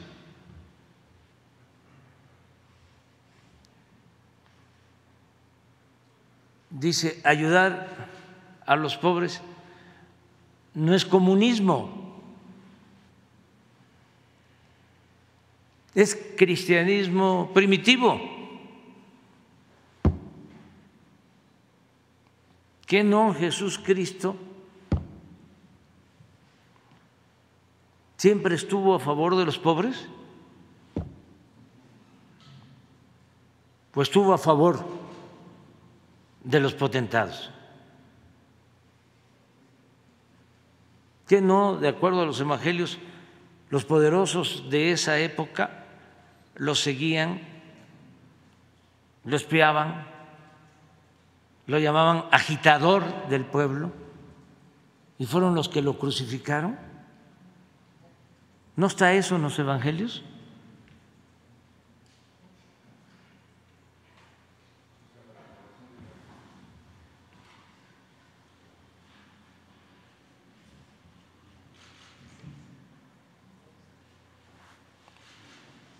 Ah, qué bien.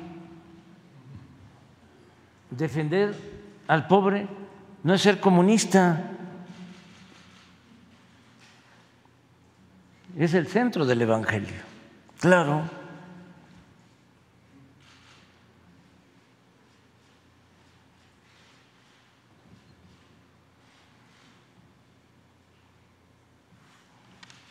Entonces, sí es importante que se revisen los libros, porque no hay ni siquiera eh, la definición a favor del comunismo. La palabra comunista se usa en un fragmento de un poema donde se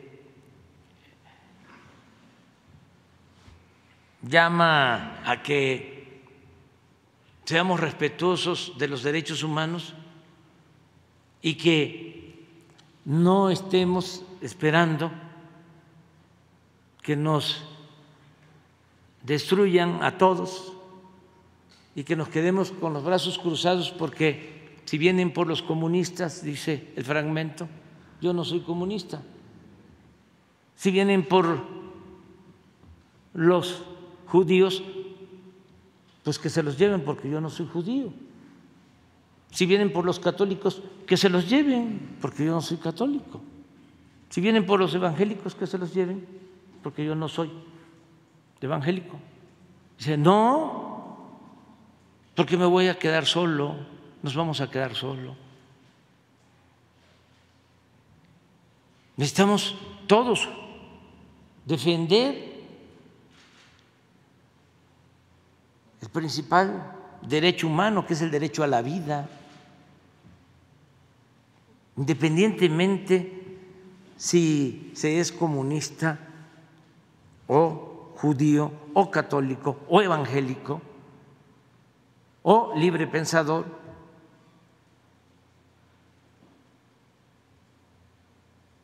Respetarnos, amarnos, todos.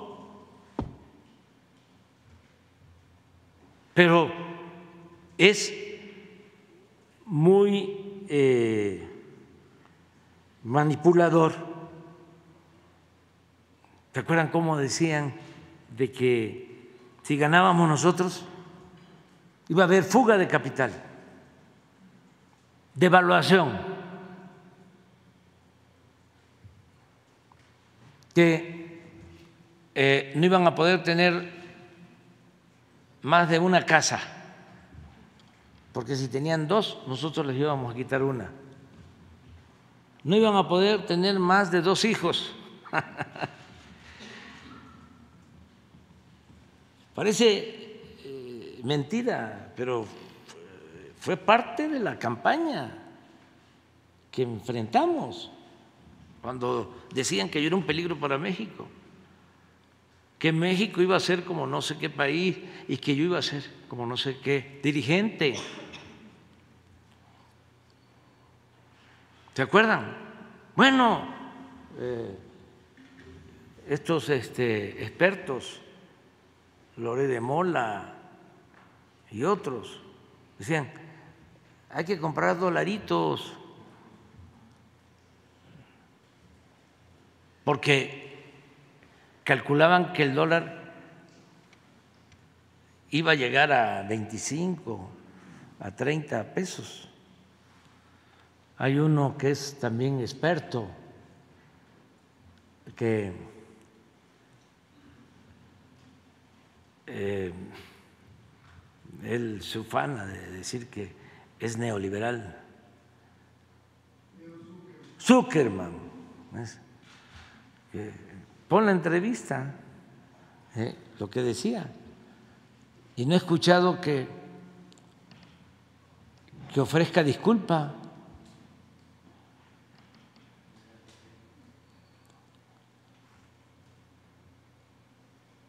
de que el peso se iba a devaluar. Y nada de eso, ha sucedido. Claro, entiendo su molestia porque quisieran mantener sus privilegios, vivían colmados de atenciones, de privilegios. En el caso del Poder Judicial, están los ministros, imagínense, ganan 600, 700 mil pesos mensuales y tienen un fideicomiso de 20 mil millones para todos sus gastos, todos, todos, todos sus gastos, hasta para tener jardineros en sus casas, los ministros de la Corte. Entonces, ¿cómo no va a resolver así este ministro? ¿Cómo se llama? José María Aguilar. Luz María. Luis María Aguilar fue presidente de la Corte presidente de la Corte. Y muy eh, opositor, nada de que la ley es la ley, no. no. Es este aplicar la ley a los adversarios aunque eh, sea injusto, aunque la tengan que retorcer, la ley aunque pisoteen la Constitución.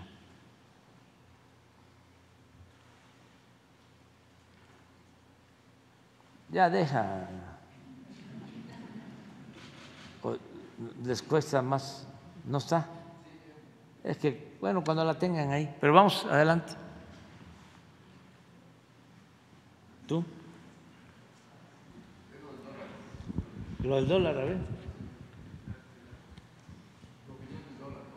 Esa opinión, a ver, ¿ya la tienes?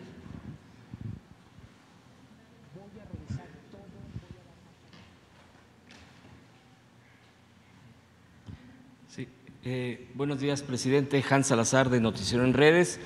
Eh, preguntarle, eh, a propósito de todo esto que se está registrando en, nuestro país, toda esta ventilación de discusión de los libros de texto, las posiciones que creo que en ese punto han sido cada vez más claras respecto a ciertos temas ya más concretos, como en el caso de los libros de texto. son posturas ya más marcadas y quisiera yo citar, por ejemplo, lo que pasó este fin de semana en Argentina, donde Javier Milei, un eh, considerado un candidato eh, ultraconservador, ultraderechista, más bien ultraderechista, eh, pues ha tenido una fuerza que ha sorprendido a varios o ha sorprendido a muchos en, su presencia de, en las urnas y esto se enfila, no es que haya ganado ya la presidencia de Argentina, pero bueno, pues enfila hacia las elecciones próximas en, este país sudamericano. Yo quisiera preguntarle, presidente, eh, si no enfocarse concretamente al personaje, ¿qué lectura le da a este, a este giro que ocurre en Argentina eh, en este, fin de semana? Bueno, eh, cada país tiene su historia, no se pueden extrapolar experiencias. Es muy distinta la historia de México a la de Argentina, la idiosincrasia. Sin embargo, eh, en el caso de Argentina les ha afectado mucho la crisis económica, porque eh, el gobierno de derecha conservador de Macri endeudó por completo al país con la eh, complicidad del Fondo Monetario Internacional, porque le dieron dinero eh, cuando se estaba rebasando la capacidad de pago de Argentina. ¿Y por qué le dieron más de la cuenta, porque estaban de por medio las elecciones y querían que Macri, de derecha, conservador, continuara como presidente. Entonces, no gana Macri, gana Alberto Fernández y queda una enorme deuda y el Fondo Monetario Internacional les dio la espalda cuando ellos eran corresponsables de ese endeudamiento. Esto eh, precipitó una crisis económica que desde luego afectó al pueblo de Argentina y eh, produjo inflación. Aquí es importante recordar de que entre otras cosas, Hitler se levanta, se consolida como dirigente después de una inflación que se padeció antes de que él llegara al poder.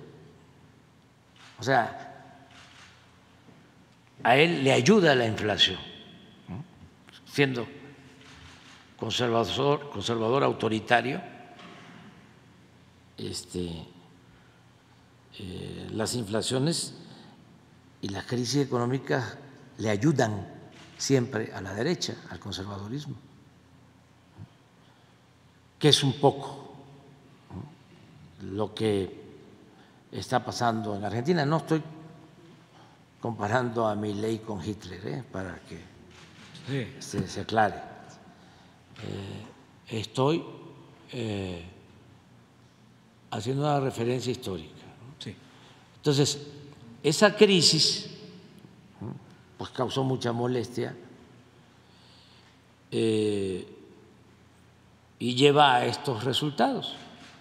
Agréguenle que faltó, lo digo así de manera muy respetuosa, cariñosa, porque eh, quiero mucho a los dirigentes progresistas de Argentina, le faltó más decisión.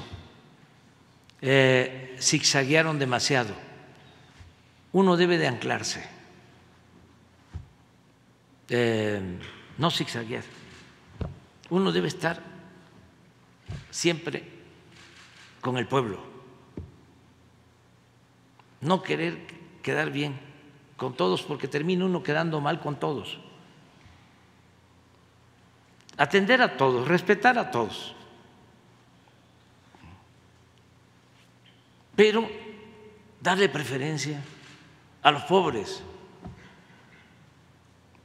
Sea, por eso yo digo, eh, ¿con quién eh, se debe de gobernar? Pues con todos, pero principalmente con el pueblo.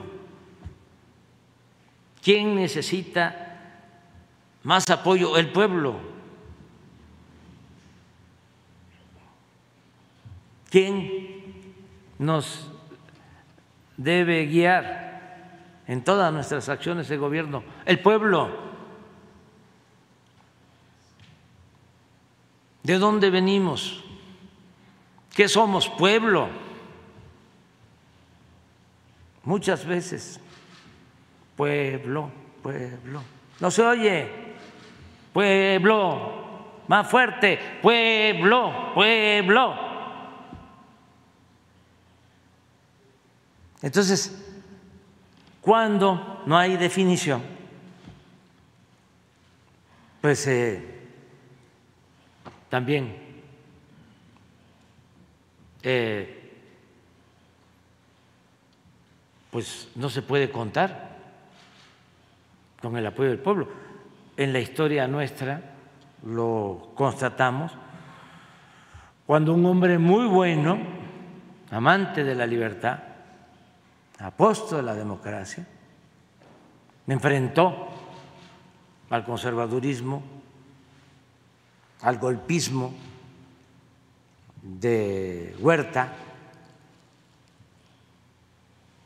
con la participación descarada de un embajador de Estados Unidos, que es preferible olvidar, el peor embajador de Estados Unidos en México. Bueno, ¿por qué? Este, cuando detienen a Madero aquí, en el palacio, sale al balcón y llama al pueblo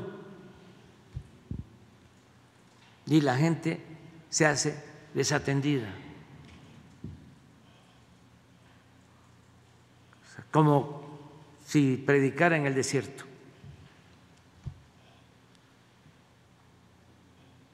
Desentendida.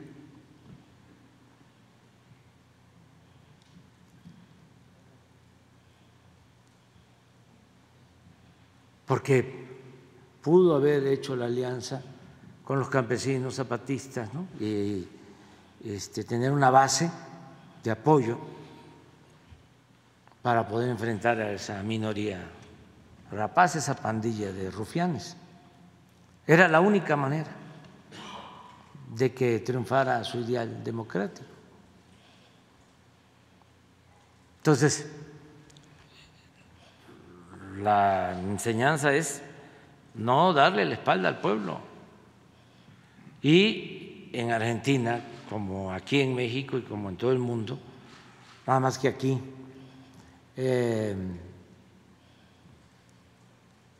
existe las redes sociales más activas eh, y las mañaneras, pero allá tiene un poder eh, casi absoluto eh, la prensa. Ahí está todavía el clarín. No eh, tienen este, una prensa plural, una, prensa muy, muy conservadora. Bueno, Clarín tiene, es como el Mercurio de Chile. Y dominan, y todos los medios. Algo parecido aquí, nada más que aquí, no, yo creo que Clarín está, es peor que, que Televisa, peor. Ni siquiera, pues, es como el Reforma. Eh, es más este, derechoso, conservador. Eh, entonces, toda la campaña mediática fuertísima. Entonces levantaron a este personaje y por eso fue el resultado ayer. Aunque como tú dices, falta todavía eh, la elección mm, presidencial. Está pendiente. Presidente, incluso ahí eh, yo leía de las reacciones, por lo menos en De Bote Pronto, muchos jóvenes eh, le votaron, al parecer, digo, de acuerdo a un análisis o a una revisión de Bote Pronto de lo de ayer y en este mismo sentido, presidente, usted mismo lo dice, son diferentes las circunstancias, las idiosincrasias. Sin embargo, también eh, se lee la confrontación a veces interna, que también es válida, la, diferencia, las polémicas. Eh, usted ve, por ejemplo, de aquí al 6 eh, de septiembre que se va a definir el, el o la Coordinadora Nacional de la Defensa, esa unidad completa? O, sea, ¿cómo ha mirado usted? Dice usted pueblo, pueblo, pueblo. Eh, ¿Sí? ¿Ha mirado a los aspirantes pueblo, pueblo, pueblo a, todos? ¿O qué es lo que usted ha observado en este proceso que ya va a culminar? Es que es eh, mandar obedeciendo al pueblo. Este, por encima de todo está el pueblo. Por muy legítimas que sean nuestras aspiraciones personales, lo que debe prevalecer siempre es el interés del pueblo y el interés de la nación. Entonces, no hay ningún problema. Eh, nosotros tenemos unidad, mucha unidad. Pero no estoy hablando de partido. Estamos hablando de que eh, hay millones de mexicanos, mujeres, hombres, a favor de la transformación. En la última encuesta, eh, yo traigo 60%, en una encuesta 60 o 61 60, 60% en una encuesta internacional, este, la del jueves de la semana pasada, y es una encuesta telefónica. Y en Chiapas, eh, la mitad de la población no tiene teléfono.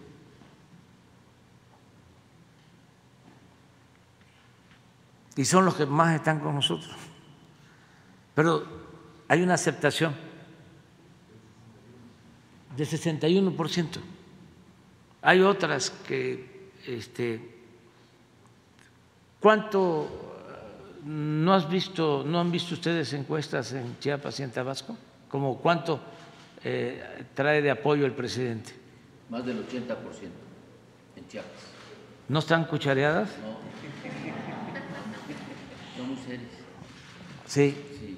¿Y en Tabasco? Hasta un poquito más. Sí.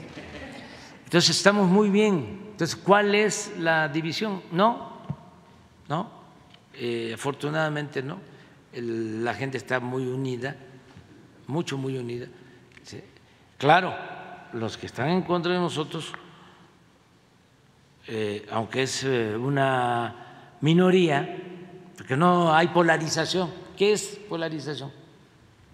Que estuviésemos 45, 55. 50-50. Pero no es así. Nosotros de cada 10 son 7 a favor. Estamos hablando del gobierno, para que no me vaya a querer este, multar o cepillar. No estoy hablando de partido. ¿sí? Usted. de, de la, de la transformación, de los que están apoyando la transformación. Entonces, de cada 17, claro, esos tres que están en contra, pues son millones. ¿sí? Estamos hablando de 25 millones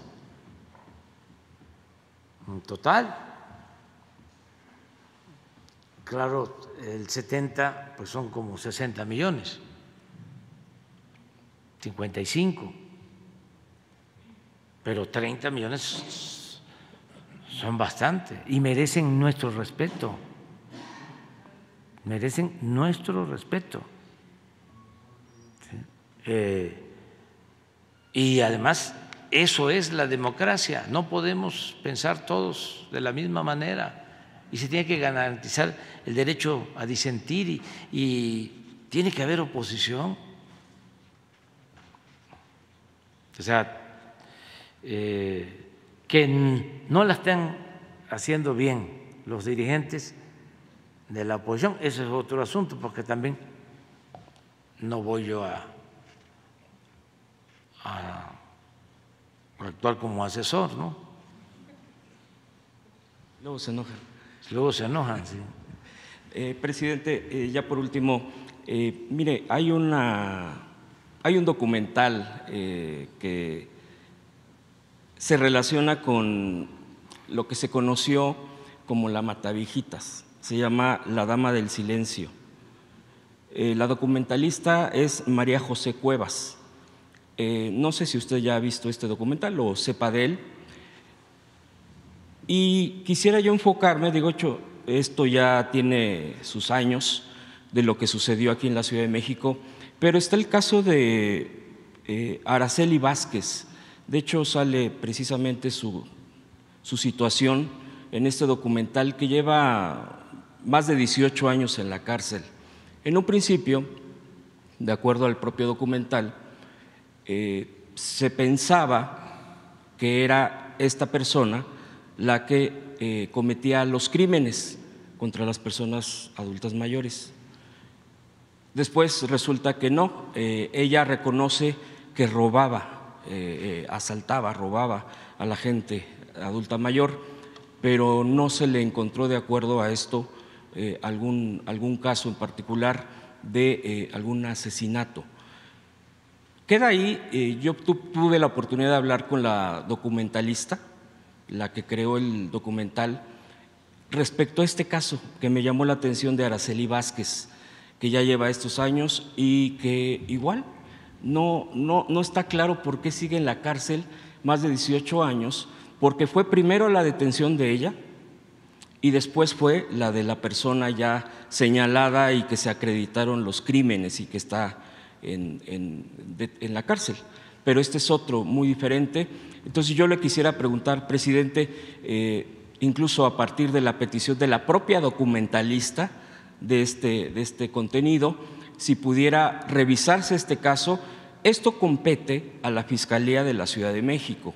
Pero bueno, pues aquí ya sabemos el tema que puede ser encaminado hacia allá para poder ver estos casos y también aclarar que los casos que hemos presentado de Notición Redes en el tema de seguridad, pues con Rosa Isela Rodríguez, la secretaria, pues ha ido avanzando y bueno, pues por eso la gente también empieza a buscar este tipo de canales y de caminos. Y preguntarle finalmente, presidente, si después se pudiera dar eh, qué pasó con lo del...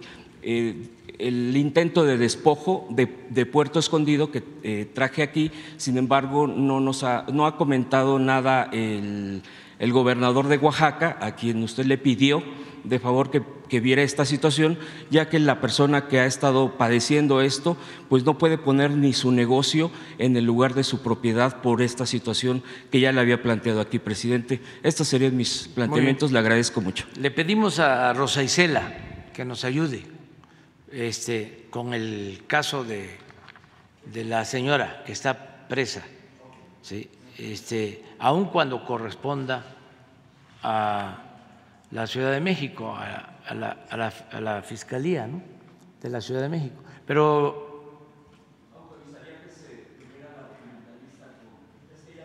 Sí, que se reúna, que se reúna con Rosa Isela. Sí, que se reúna con Rosa. Y lo otro es, este, eh, ya me informó el gobernador de eh, Oaxaca, eh, pero hay que este, pedirle a Laura, ¿no? Sobre esto, no ahora, sino este,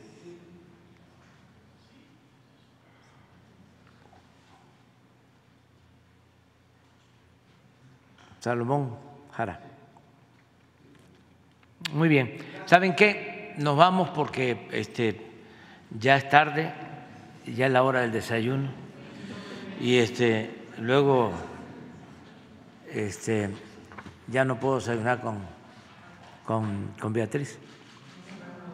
¿Mm? Hay varias reuniones, sí. Varias, varias, varias reuniones. ¿Eh? Ah, tenemos la reunión de salud en la tarde.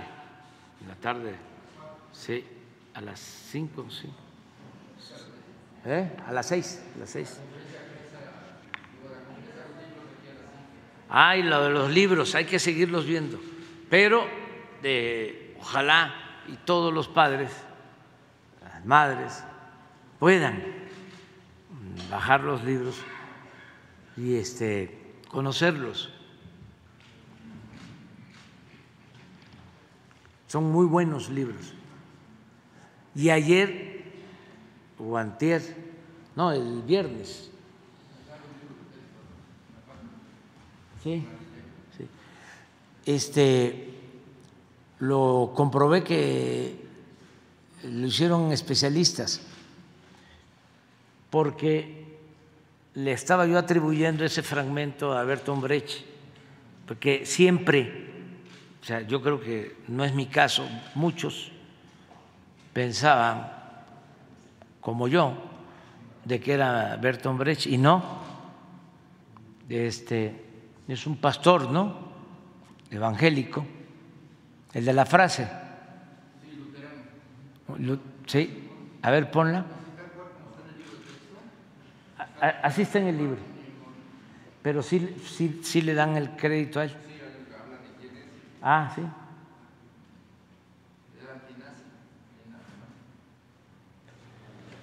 Pero fíjense cómo sí están hechos por profesionales.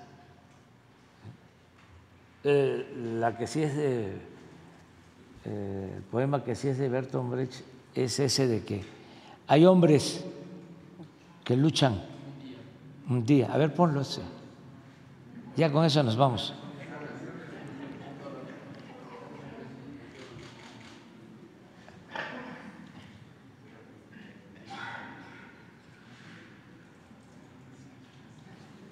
Eso nada más para los jóvenes, para los jóvenes, porque se requiere relevo generacional para darle continuidad a la transformación.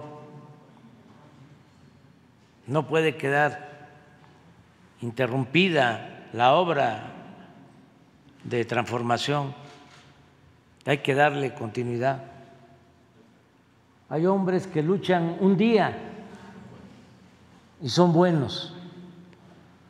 Hay otros que luchan un año y son mejores.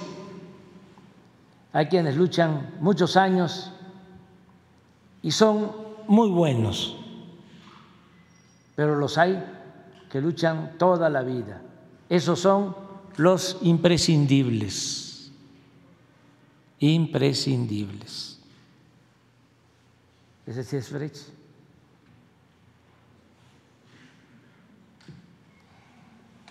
Para que no se vayan a cansar.